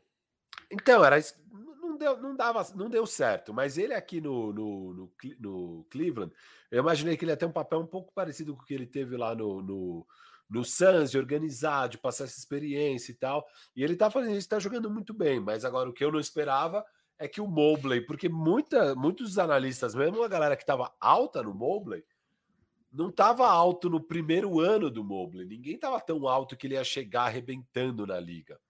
É, ele era um cara mais esperado para atingir um bom nível de NBA lá para o segundo, terceiro ano, mais até o terceiro. Só que ele já chega, cara, arrebentando. Ele é um defensor fantástico. O cara já vai daqui a pouco começar a ser cotado para o time de defesa da liga, sabe? É, é muito impactante e a versatilidade dele, o, o tanto que ele consegue também marcar perímetro, tudo. E cara, é, é muito forte. Deu muito certo o encaixe Jared Allen com ele. E tem essa rotação, eles conseguem fazer um time muito grande, né? Eu não esperava esse negócio do Markkinen jogar na 3, o time fica super alto. É, é interessante, cara. É Não, interessante. peças, peças, porque querendo ou não tem o Okoro no banco, que não arremessa, mas ele tem uma presença defensiva de, de perímetro interessante. Cara, tá, tá, É, tá a da hora. questão, do, né, a questão do. Cleveland até agora é um pouco arremesso, né? De perímetro. Eles são o, o segundo pior time, tá abaixo de 30% o time de 3. Que- Não que sei se ótimo. um pouco. Porra, incrível isso. Hã? Você tá mal pra caramba de três e tá E conseguindo. tá indo bem. É, O Sexton tá muito mal, né? O Sexton sempre chuta ali perto de 38, 40%. Na carreira ele é 38. Ele começou o ano chutando abaixo de 30. Que isso também deve melhorar, porque ele não é um chutador ruim. É, aí o resto do time realmente são chutadores piores. O Laurie Markkinen não tem arremesso de fora. É, o Mobley, não sei se tem ou não tem, mas tá não, chutando o Markkanen 25%. teoricamente tem arremesso de fora. Ah, Não, tem, tem. isso aí já Não. morreu. Não, já ele é um. morreu. Então, esse é. Sabe, é o que eu falei do Lonzo Ball e do Markkanen. Se você fizer um campeonato de chute de três entre o Markkanen e o Lonzo Ball, eu acho que o Markkanen ganha. Só que o Markkanen, ele é curiosamente aquele especialista que não mete bola. Então, eu acho que por ele ser o especialista, tá na cabeça dele, mano, chegou pra mim é pau. E não. É, não, de fato, ele, ele nunca chutou pior que 34% em nenhum ano. É, esse ano ele tá com 23%, tá meio anormal. É, É, não- sim, sim. é Então, bom, já pegamos dois jogadores que têm um volume até que bom, porque você pega aqui, são cinco bolas do Sexton e seis do Markkinen, e os dois com um aproveitamento muito abaixo do que deveriam ter, talvez melhor, então, o aproveitamento do time como um todo. O Okoro, a gente sabe que não tem chute mesmo, ele não tem arremesso, e o Kevin Love tá horrível também, o Kevin Love tá com 20%. Então, cara, é um time que ainda pode melhorar na eficiência aí, pelo menos. Não, mas então, os chutadores estão aí. É. Enquanto É. você vê algo ruim, eu vejo algo bom. É tipo, esse time tá competitivo em uma área que, teoricamente, eles têm tudo para melhorar. E, e se essa área melhorar, o time fica ainda mais perigoso. É, sobre o Mobley, Firo, eu tava muito alto nele. Pra eu só achei ano? que. Então, eu tava alto nele como jogador. Eu achei Sim, que ele não ia ter jogador, tanta sim. oportunidade quanto tá tendo. E isso aí é legal, porque é isso, eles, eles têm o Allen, aí eles vão e trazem o Markkanen, gastando uma grana, você fica meio, pô, sei lá, né? Mas é isso, o legal do treinador, e é o que eu acho que a grande virtude dos treinadores em qualquer esporte é você dar um jeito de escalar o que você tem de melhor e montar É um esquema isso. para isso. Que é o- Então, o que- a gente não vai falar muito de Kings hoje, mas o Luke Walton finalmente tirou tomou coragem de fazer algo com aquele time. Então, o que, que ele fez? Ele finalmente tira o Buddy Hield do time titular, é, joga com o Barnes na 3 de vez, ao invés de jogar com o Barnes na 4, e aí a 4 abre, só que ele também não coloca o Bagley, ele não confia no Bagley. Eu gosto do Bagley, mas ele não confia no Bagley, beleza. Ele tá colocando o Mo Harkless na 4. Mas o time parece estar encaixando melhor, assim, com o Barnes na 3, né? Ao invés de jogar com o Barnes na 4. É, e eu acho que o e, e, o, e o, o próprio Buddy Hill está rendendo bem nesse papel vindo do banco e tal. Não enfim, tá, ele tá que... bem irregular, como ele sempre foi. É. Ele jogou bem ontem, mas os outros jogos, enfim. Cara, mas não, sobre Kings é ele, é mais opções, né? Ele é isso, o Kings não precisa botar o Buddy Hill de mal. É isso, ele tá mal, fica no banco, põe o Halliburton, põe o David Mitchell. Então eles ao, ao longo dos anos eles foram aumentando as opções aí do professor Walton. Eu tava falando lá pro com o Bulga hoje na conversa, eu tenho é, eu tenho uma uma tara especial no, no Kings e no Timberwolves que é inexplicável assim. Fico vendo os jogos deles e eu tenho vi aquele game winner incrível de Harrison Barnes, um cara que o Firu passou o ano inteiro criticando. E é isso. Nossa, passou, pô. Ah, ah. Não, não passei criticando, ele tava tendo um ano bom, que eu achava, pelo histórico do Barnes, no primeiro ano dele de Kings, acho que ele não foi tão usado, era meio esquisito o papel dele lá. É, e o que eu imaginava era que o Kings estava querendo trocar o Barnes, porque não estava nos planos. E aí, do nada, ele teve um ano muito bom e ficou nos planos. Ficou, é... Mas eu não estava criticando ele durante o ano, que eu, eu criticava você de ter ele no Fantasy, porque eu achava que ele seria trocado e que era aquilo, ah, vamos dar rodagem para recuperar o valor para trocar o cara. Mas não, o cara foi tão bem que não fazia nem sentido, estava pago. E agora esse ano tá melhor ainda, né? É, é... Faz sentido, esse ano ele vai ser All-Star. E, não, e sabe o que tá acontecendo? O Harrison Barnes agora tá escancarando o que eu tava falando de que o Mavs é muito mal organizado, né? O Mavs pagou para ti, tirar o Barnes de lá para abrir cap space. Foi logo depois da troca mas, do Porzingis. É, eu acho que não tava com good vibes lá. Eu, Tudo eu bem, sei, mas. Não, não, não. Tô, tô, tô, mais um erro, mais um erro do não, time. Mas sim, também o Barnes trocou... seria de imagina longe, se... segundo melhor jogador do que imagina se fosse depois do Luca. Eles podiam estar com o time de Luca, Seth Curry, Barnes e Porzingis. Tipo, você tem jogadores talentosos. Aí agora o time deles é o que? É o, é o Tim Hardaway, o Dorian Finney-Smith, o Maxi Kleber, sei lá. Tipo, cara, é muito mal administrado. É, aliás, falando de Dallas, mesa. Hum. Outro dia hum. eu tava vendo o jogo do Dallas, era terceiro ou quarto. O jogo estava disputado, não era blowout, estava dois pontos de diferença, o jogo inteiro disputado. E o Dallas tinha colocado 15 jogadores em quadra. Os 15 tinham jogado. Eu nunca vi isso na minha vida inteira. Porque, óbvio, você vê às vezes 15 quando deu blowout, daí no último quarto você põe lá os caras X para jogar. Cara, você já viu isso? 15 caras na rotação. Aí eu fui ver, eu fui atrás para ver o que aconteceu. E o que rolou é que o conselho de notáveis do Dallas, que agora tem isso lá, decidiu isso. E o Kid achou uma boa ideia, falou: beleza, vamos embora, implementou. Kid achou uma boa ideia. Eu acho que não teve muita opção de achar uma má ideia também. Tá, eu não acho que o Kid vai fazer absolutamente tudo que esse conselho. Aliás, sabe que é o conselho? O conselho é Porzingis, Luca e Tim Hardaway. São esses três. Então, esses três criaram um ah, é? conselho. É? é, são esses três. O conselho eu achei que o conselho três. fosse tipo. Eu achei que era. Cuban, é, também. Bob também, Vulgares, esses caras aí. Não, não. É conselho de jogadores. O que, que é? O Kid chegou, e acho que a grande preocupação do Kid é o bem-estar com o elenco e tal, sabe? Essa coisa assim.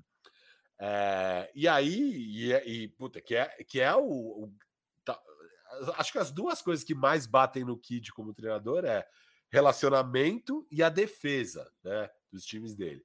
Então, na parte do relacionamento, o Kid já chegou falando: não, vamos lá, quero ouvir vocês, bora. Já chegou fazendo churrasco. O Dwight Powell virou titular do time porque o conselho decidiu. Esses três caras falaram: não, a gente quer o Dwight Powell de titular. Aí o Dwight Powell já virou titular. O que é meio bizarro, mas ok. E agora essa ideia de não, queremos que os 15 joguem para mostrar que estamos juntos e tal.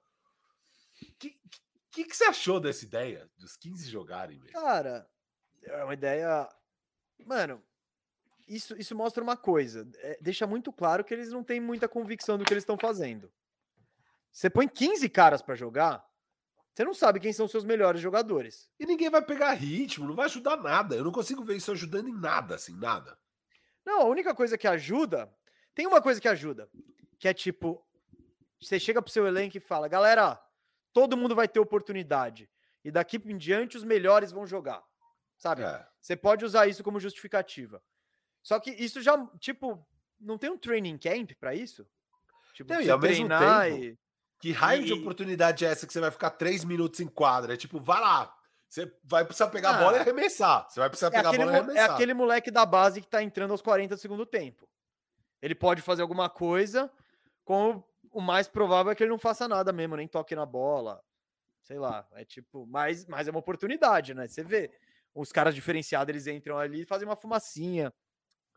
Pode deixar uma boa, uma boa impressão. Eu Óbvio. achei, sabe, espuma, pura espuma, um bagulho sem consistência, sem, sem nada ali de.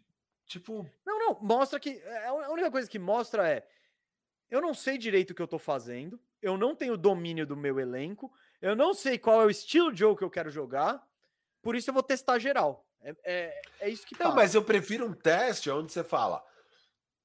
Beleza, essa vai ser minha rotação de 10 homens hoje. Beleza, essa vai ser minha rotação de 10 homens hoje. Outra totalmente. Nisso eu usei os 15 caras. Mas agora, no mesmo jogo, você colocar os 15, pra mim é uma ideia tão idiota. É tão idiota essa ideia. Não, não. Porque Eu, um quero deixar moti- claro que eu não acho uma boa ideia, tá? Eu só É. tô tentando. Tipo, tem um motivo para as coisas serem como são. Não é, é que. Cara, como é que nenhum treinador foi inteligente o bastante para usar os 15 caras? Isso me lembra muito o basquete europeu, cara. Porque o basquete europeu tem muito. Tipo, o jogo é mais curto, né? E os caras usam muita gente. Então o maluco entra, joga dois minutos, sai e joga o outro e muda de posse de bola para posse de bola. E as médias de minutos dos caras são muito mais baixas e é até Mas bizarro. é que é porque- daí que o Luca e o Porzingis tiraram essa ideia, né? Porque o conselho, afinal, dois Ah, é. terços é europeu. Não, eu acho que a ideia do, do conselho, do conselho é vamos dar oportunidade para todo mundo, não tem outra ideia. Tipo, eu acho que eles não podem. Cara, É, mas o que eu- meu Vamos lá, ponto é que eu acho mais que é um uma- exemplo que não tem nada a ver, mas que tem a ver? Pega, lembra quando a gente fazia amistoso com o nosso time da escola, com o nosso time da galera? A gente marcava uns amistosos contra outras galeras e fazia joguinho. A gente tinha, como a gente não tinha técnico, a gente tinha um esquema, então dava um tempo, já tinha substituições feitas, tipo, dá um tempo, se tem três no banco, vai trocar três e vão trocar três e esses três. Isso é uma bosta pro time. Tipo, se o cara tá bem no jogo, ele vai sair porque vai entrar um cara pior e frio. E, e o entrosamento também, pô, você tá cinco minutos jogando com o cara, você já, você já pegou, já fez uma tabelinha, então já muda tudo. Enfim, eu acho isso para um time uma bosta. É, eu acho parecido, sabe? É é um esquema parecido. Vamos dar. Todo mundo brinca, todo mundo joga, mas o resultado É. talvez não seja o melhor. Não, e é isso, você não tá na educação física da sua escola onde você tem que dar oportunidade para todos os amiguinhos. Você tá num time de Nem no- basquete profissional. Nem no, time, nem no time da Olimpíada do nosso colégio a gente dava oportunidade para todo mundo. Firu Exato, eu, eu que o diga, eu é. ficava lá no banco, ficava puto da vida. A gente goleando de 4 a 0 o Firula louco pra entrar e, mano, ninguém queria sair. Pô, esse, essa vez vocês me sacanearam. Eu fiquei. Ah, fiquei nosso pô, time era muito bom, nosso time era muito bom, velho. Você, não- você não tinha bola pra jogar, não. Aí, cara, que, pô, aí o Dallas Mavericks vai fazer isso. É tipo, porra, você tá de sacanagem. Não, tipo, não. É isso que você falou, tem training camp. te- Não, e eu acho que é um teste ruim, porque, cara, é uma merda de oportunidade. Ah, nossa, agora eu tô muito motivado. Eu joguei dois minutos e não encostei na bola. Ou então, joguei dois minutos e se senti tão pressionado porque eu sabia que só ia ter dois minutos que eu peguei e forcei um arremesso e agora nunca mais vou ter oportunidade. Tipo, é uma ideia de Não, não. Mas é isso, é tipo, você vê o garbage time, você, quando você presta atenção, tipo, tem uns caras que entram no final do jogo. Mano, a primeira coisa, o cara, ele recebe a bola e arremessa, fala, foda-se. Tipo, Exato.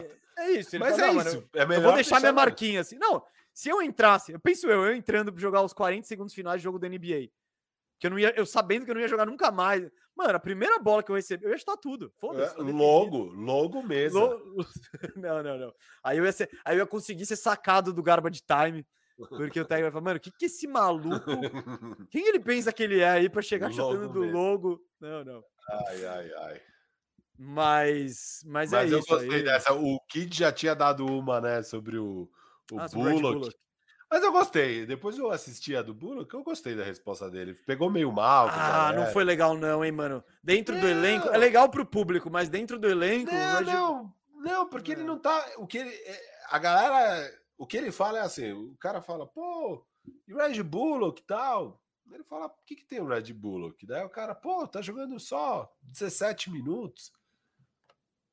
Daí ele, sei lá, cara, é começo de temporada. Não, ele, fala, não, não, ele, fala... ele, primeiro fala, ele primeiro fala, é começo de temporada, é, eu acho que é isso que ele tem que jogar por enquanto. É, daí ele, depois o cara ainda fala alguma coisa, ele fala, bom, eu sinto muito que você acha que ele deveria jogar mais do que isso.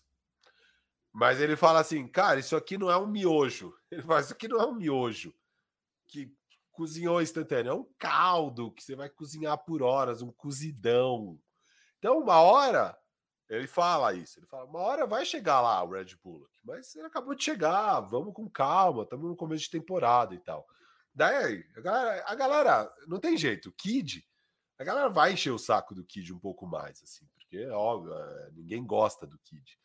É, mas essa resposta em si eu não achei nada demais. Agora, essa história do conselho colocar 15 caras. E é tipo, beleza, e aí? Agora todo jogo você vai fazer isso? Ou era um gimmick? Era um truquezinho, uma palhaçadinha?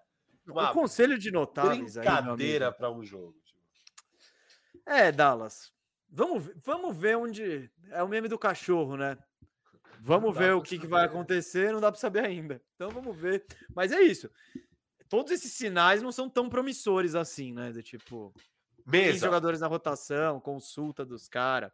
Eu ah. quero chamar um assunto no pique. Último assunto. Ah. Último ah, assunto fala, no pique, fala, no pique para encerrar. Eu tava alto neles, eu cravei home court. E não estão me decepcionando por enquanto. E acabamos de apostar que eles ganham hoje do Bulls.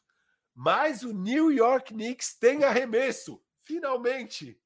Julius Randle tem arremesso. Eu tava alto. Eu tava alto nessas contratações. Ah, você tava alto no Fournier. Não, peraí, peraí. Não, não, não, não, não. Não tava trate alto. a audiência como idiota. Não, é não, é porque são duas horas e vinte de programa alto. que você vai poder não, falar não, qualquer besteira. Eu não tava alto que o Fournier ia jogar muito. O Fournier tá superando, aliás, ele é melhor do que eu imaginava, mesa. Ah, é? Você acha que tem é. uma diferença? A diferença não é tão grande assim pro Norman Powell? Não vou, calma, não vamos chegar lá, não vamos chegar lá, não vamos chegar lá. Mas eu estava alto no Knicks, porque esse ano o Knicks ia ter arremesso. E o Knicks tem arremesso mesmo. O Knicks tem arremesso e isso está fazendo toda a diferença. O que, que você está achando do Knicks por enquanto? Só para falar dos dois que chegaram, que é o que mudou, é Evan Fournier e Kemba Walker, 8,8 tentativas de 3 e 6,3 tentativas de 3, respectivamente, por jogo, com aproveitamentos de 46% para o Fournier e 52% para o Kemba. É, cara, isso muda completamente o jogo para o Julius Randle, para o time como um todo. É o que faltava, principalmente nos momentos mais de fechar jogo, e é o que faltou, sem dúvida, nos playoffs. É, eu tô animado, cara. Eu tô animado com esse começo do Knicks. Cara, eu vou ser muito sincero com você. Eu não assisti muito do Knicks esse ano ainda. E o que eu assisti um pouco foi aquele aquele começo, aquele, aquele o jogo do Knicks contra o Magic enquanto a gente estava na live da Twitch no domingo, que para audiência rotativa, domingo tem programa novo, todo domingo, 9 e meia, é para falar de fantasy ao vivo só na Twitch. E nesse jogo eles perderam por Orlando Magic, né? Com uma atuação épica do Cole Anthony e o Terence Ross fechando o jogo. Então, tipo, beleza, foi o único jogo que eles perderam. Então é. eu não vou prefiro não opinar. E, e, e aquele jogo animal, o Knicks e, e Boston, foi para duas prorrogações e tal.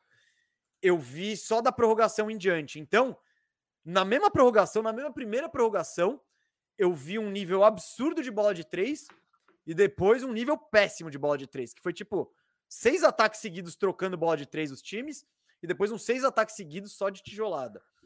Mas, de fato, Firu, o bola de três dá uma nova dimensão para esse time.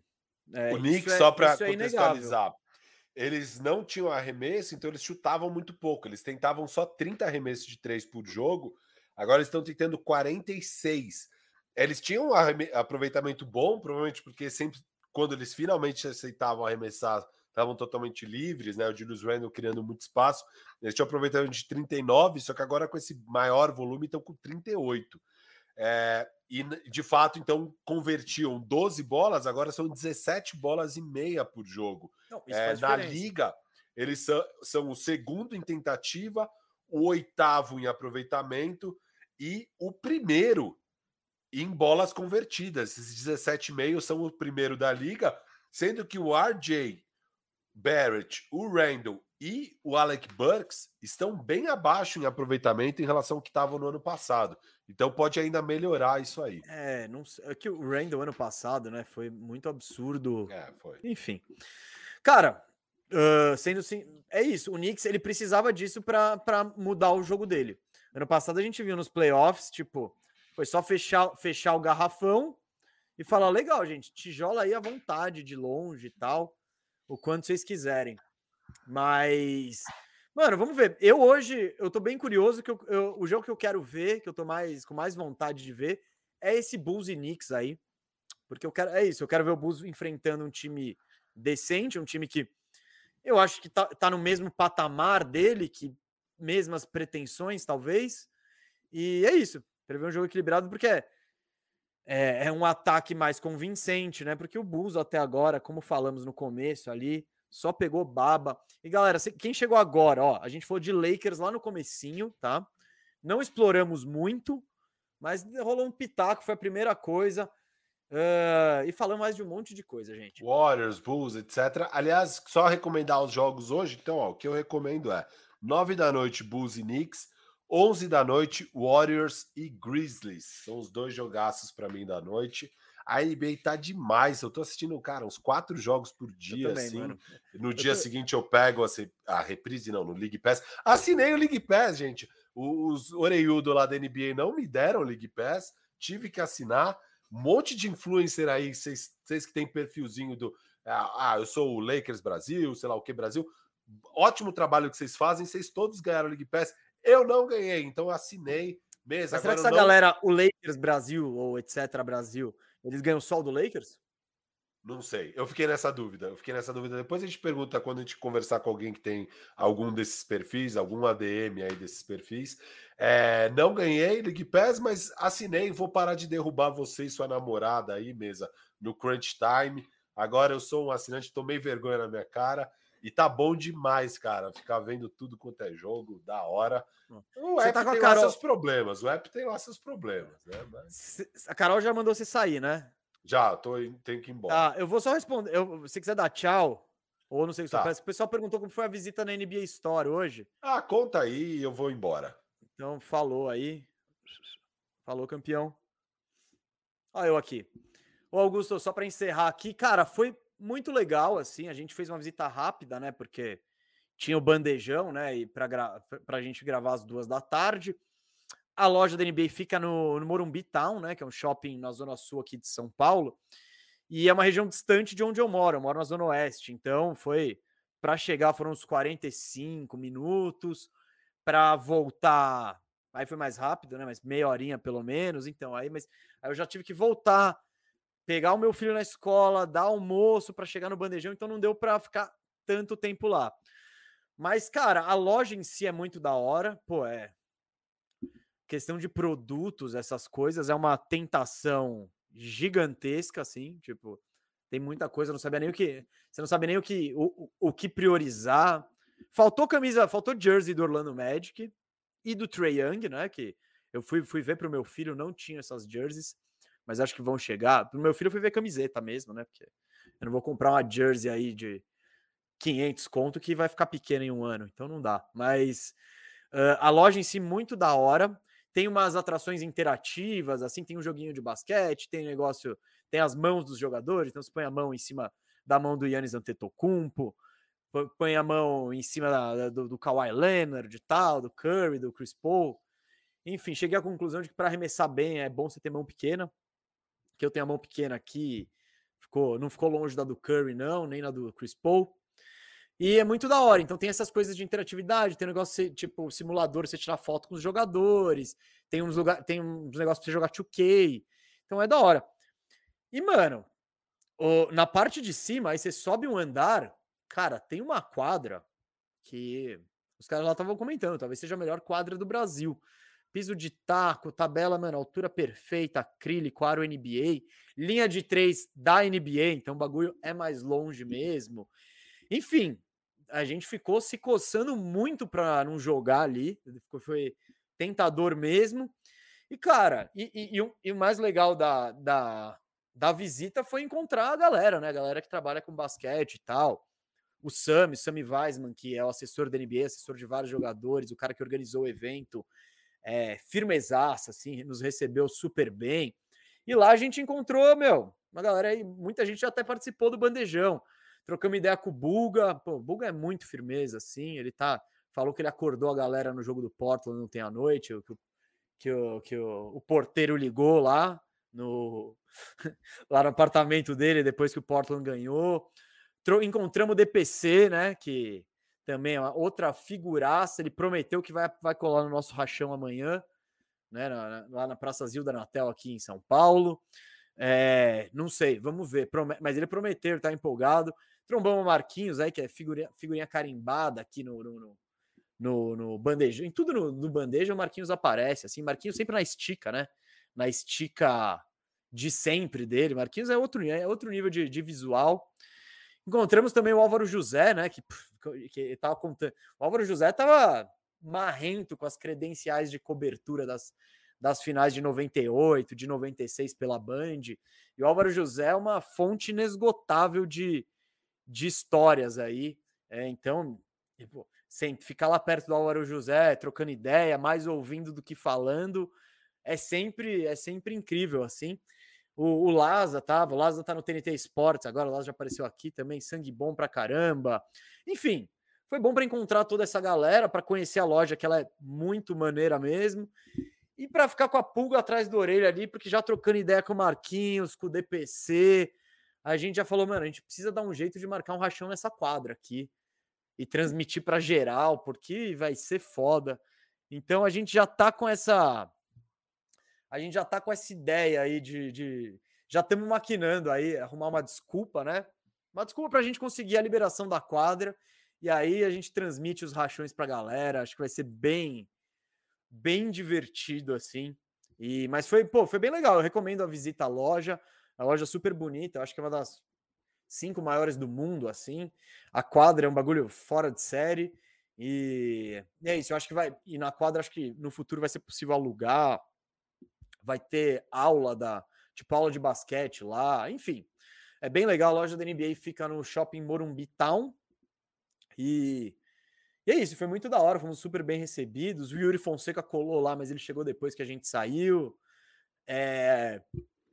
Foi isso, mas foi, foi, foi legal. Eu vou botar. Agora eu vou fazer um Reels, botar umas paradas no, no, no, no Stories, tal, botar lá no meu Instagram, que é arroba. Aqui, ó, você não me segue aqui, ó, aqui embaixo, arroba Gustavo Mês 87, me segue lá, que aí eu vou para ver tudo como, como rolou. Eu tirei fotos dos produtos, fiz videozinho. Agora eu vou apanhar no Reels para fazer um Reels maneiro. Perguntou aqui, ó, se tem camisa antiga. Tem muito produto da Mitchell Ness, né? Mitchell Ness, que é uma marca especializada em fazer roupas vintage, roupa, é, jerseys retrô, assim. Então você tem camisas pesadíssimas lá, meu, Iverson, Pippen, porra, tem, tem muita coisa. E tem as atuais também, que a, Nike faz. É, mano, é tentador, tem tênis para você comprar, tem uma. Agora que a Wilson tá patrocinando, né? Eu tenho uma parede só de bolas da Wilson, com bolas para todos os tipos. Enfim, é, é, um passeio divertido aí, é legal. O meu filho não foi o João, ele. Aí eu contei para ele depois, ele, ele, ele me cobrou para voltar lá.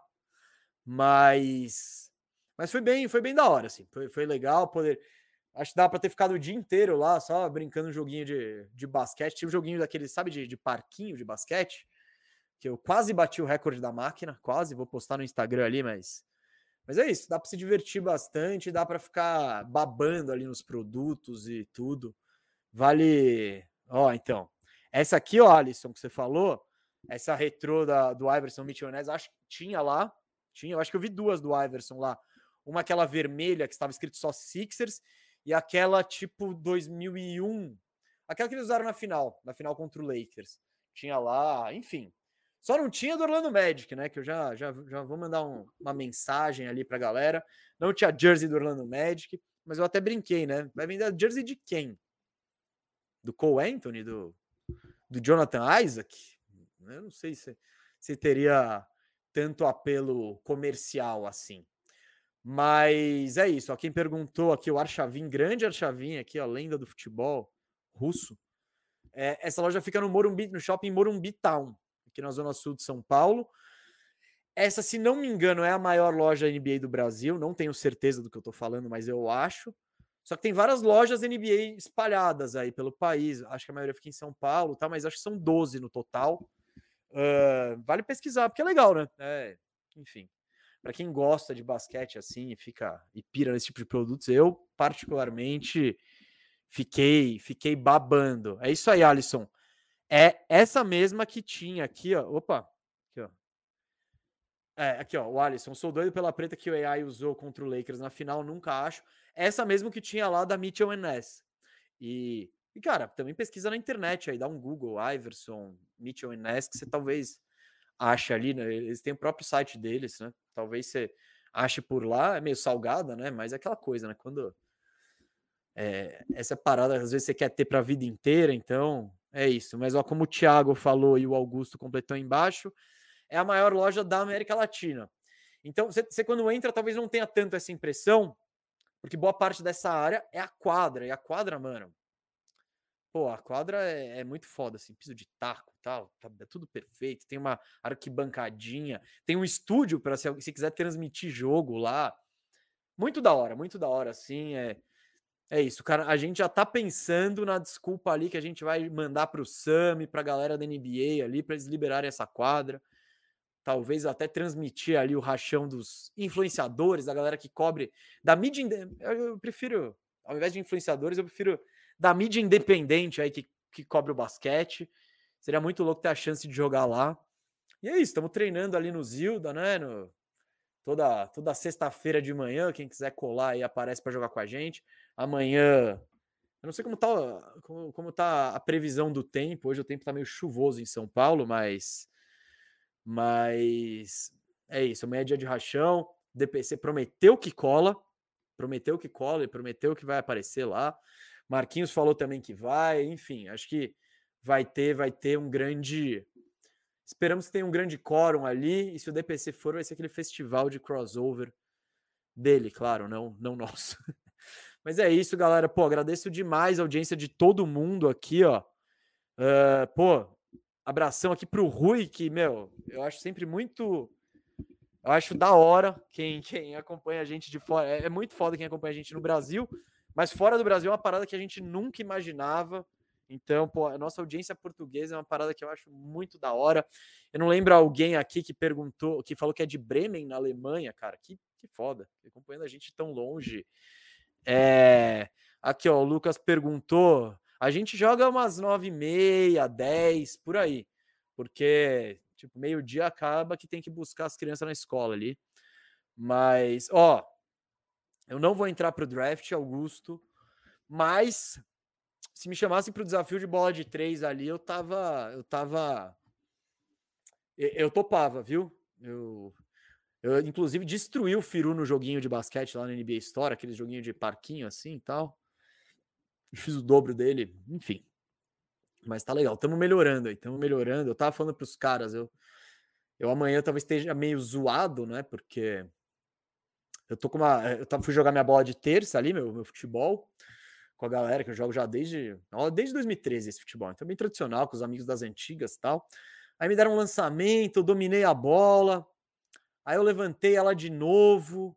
Aí eu vi ela lá no alto, falei, ah, hora da bicicleta. Aí eu emendei pá, errei a bicicleta, caí erradaço, minha virilha toda fodida, enfim. Mas vou colar lá amanhã para dar uma raça de qualquer forma aí. Ó aqui, ó, Davi. Davi, quando você. Davi, quando quiser colar, a quadra lá, gente, é aberta. Qualquer, qualquer pessoa pode aparecer e jogar. Então, e aí, sempre, sempre soma, assim. É, a gente já jogou com. Teve, teve gente que, que da audiência, acho que apareceu lá para jogar também já. E é isso. Semana passada o Yuri levou o, o treinador dele, mais um brother dele. A ideia é, é ter gente para jogar, assim. A gente só quer. É bem amistoso, o nível é. Não é dos mais altos, mas está melhorando. E posso dizer que, que eu e o Firu estamos. Tamo, cara, a gente em dupla não perdeu ainda, né? A gente em dupla não, não, não a gente tá invicto. Eu, eu jogando com o Firu, a gente não perdeu, o que é uma surpresa aqui, ó. Daniel perguntou, ó, rola Aqui, ó, rola onde? Aqui, que, eu, que aqui eu sou brabo de armador. Ó, armador é minha posição, hein? Até porque eu, eu pela altura, eu não tenho outra opção. Mas, Daniel, com 1,75. Eu tenho 1,70, bicho. 1,70 chorando uns centímetros, que eu tô mais de 1,68 e tal. Mas a gente joga na, numa, na, no Parque Zilda Natel, que fica ali na Doutor Arnaldo, na rua Doutor Arnaldo, perto da estação Sumaré do, do metrô. E é isso. Meu, quem quiser colar. Ah, não, é isso, Fernando. A invencibilidade tá durando, né? É, é isso. Mas, ó, já, já enfrentamos o Yuri, o Marcílio, o Silver, já enfrentamos o. Eu esqueci o Yuri, Marcílio, Silver. Quem que eu esqueci, hein? Bom, a equipe inteira lá do área já, já, já enfrentamos aí. Então, e estamos levando. Aí, ó, o cara com 1,73 e 13 anos. Tem gente que joga altura na cara aí dos outros. E se o Adam Sandler colar, eu não duvido, hein? Você tem que, tem que ver se ele tá em São Paulo. Se ele estiver em São Paulo, há uma chance dele colar. E não sei se vocês viram, isso aí é uma brincadeira com o radar bandeja que a gente fez aí e tal. No, no, acho que essa semana que entrou. E, porque o Adam Sandler é o rei dos rachões ali. Ele curte colar nos, nos rachões aleatórios ali. Ó, o Augusto aqui que tem, ó, tem 1,85. Cara, a gente tá procurando alguém alto para fazer frente pro Firu, velho. Porque o Firu, ele tem por aí, ele tem 1,85, tá aí pesando os seus 107 quilos, né? Então, e, e, a, e, mano, eu, eu com certeza não, mas Silver, o Marcílio, Marquinhos, os caras, velho, ninguém consegue contestar o Firu lá no alto. Então ele, ele pega a bola, ele põe no alto aqui assim, tipo, não adianta, não adianta. Então você tem que dar umas trombadas nele antes. Eu queria alguém que e conseguisse dar toco no Firu e marcar ele lá dentro, porque é isso, ele tá sendo Firu no projeto Zion. Ô, Gabriel, o Firu, ele desde, desde que eu conheço ele, eu conheço ele desde os 10 anos de idade, o, o Firu não salta, ele não sai do chão, ele não consegue pular. Ele tem impulsão de gilete, assim. Então, é, ele tá no projeto Zion com 35 anos, né? Porque quando o Zion não puder saltar, aí ele vai ser meio, meio Firu. É... Olha aqui, ó. O Daniel já falou que passa, shooting guard. Eu, na verdade, eu sou mais shooting guard do que point guard, né? Diria assim. E lá a gente joga também 3 contra 3, não tem nem tudo isso. Mas meu negócio ali, eu tô. Eu me inspiro ali no, no, no estilo Curry. Abrir um espacinho ali, pimba, vou, vou arremessar. É, óbvio, com um pouco menos de talento, habilidade, finta ali, tipo, mas é isso. Eu tô procurando meu meu, meu cantinho, pintou. Ó, eu acho que eu tô falando. Uh, tô falando que eu me inspiro no Curry, mas eu acho que é mais um estilo Perry Mills aí, viu? É, acho, que, acho, que, acho que é mais isso, assim, tipo. É isso. Se eu tiver livre, eu vou arremessar, assim. Pronto. Aí é capaz que eu. Tem dia que eu tô bem, metendo bastante bola, tem dia que não. Quando eu, quando eu me aventuro lá dentro, em geral não dá certo, né? Mas, mas também não, não é isso que vai me, me tirar o medo ali. Tomar toco. Só, só toma toco quem arremessa. Então, né, é isso. Não, não pode ter medo de tomar toco. É, olha, ô Vinícius, eu, eu, eu, eu, confio mais no meu repertório ofensivo do que do PJ Tucker, viu? Eu tenho, eu tenho um chute saindo do drible ali. É, o Tucker ali é só o corner three, de resto é, é sofrível, sofrível. É isso, Davi. Só erra quem tenta. E a gente, ó, tá tentando muito e tá errando muito. Mas, ô Lucas, não se preocupa não com sua altura, bicho. É isso. O negócio de altura. Primeiro, nichos. Nichos. Tem, tem, tem público para todo mundo. Tem público para os altão e tem público para os baixinhos. A sua altura é a altura quase igual à do Messi, a do Romário, a do Maradona, que são os caras em que eu me inspiro jogando minha bolinha ali. Então, então é isso. Tem dá para se dar bem com, com altura com, com altura mais diminuta assim. É, pô, gente, eu, eu, Vamos lá, hein? As últimas aqui. Não, eu, eh, eu, Marco Túlio, não tô mais para Caio Corver, tá? Marco Túlio, Marco Túlio escreveu aqui, você tá mais para Caio Corver. Não tô, eh, Caio Corver é, é não, ele, ele, é só catch and shoot, ele não põe a bola no chão. Eu ponho a bola no chão. Denis, nosso Orlando, cara, rapidíssimo assim. O Suggs tá péssimo, mas eu não digo que ele é um jogador péssimo. Eu digo que ele é tá se acostumando. Quem tá ótimo é o Cole Anthony. Só que se você pegar o Cole Anthony no início da temporada passada, ele estava muito mal também. Então eu, eu vejo o Suggs num período de adaptação. Não vou já dizer nada, cravar, ah, ele é ruim. Ele é... Não, eu acho que ele ainda tem potencial, ele é ótimo na defesa. O ataque tem coisa para desenvolver, mas. Mas é isso. Uh, e o Franz Wagner, tô gostando muito dele, um jogador muito correto, faz o certo, tipo, não inventa, passa a bola, de, sabe?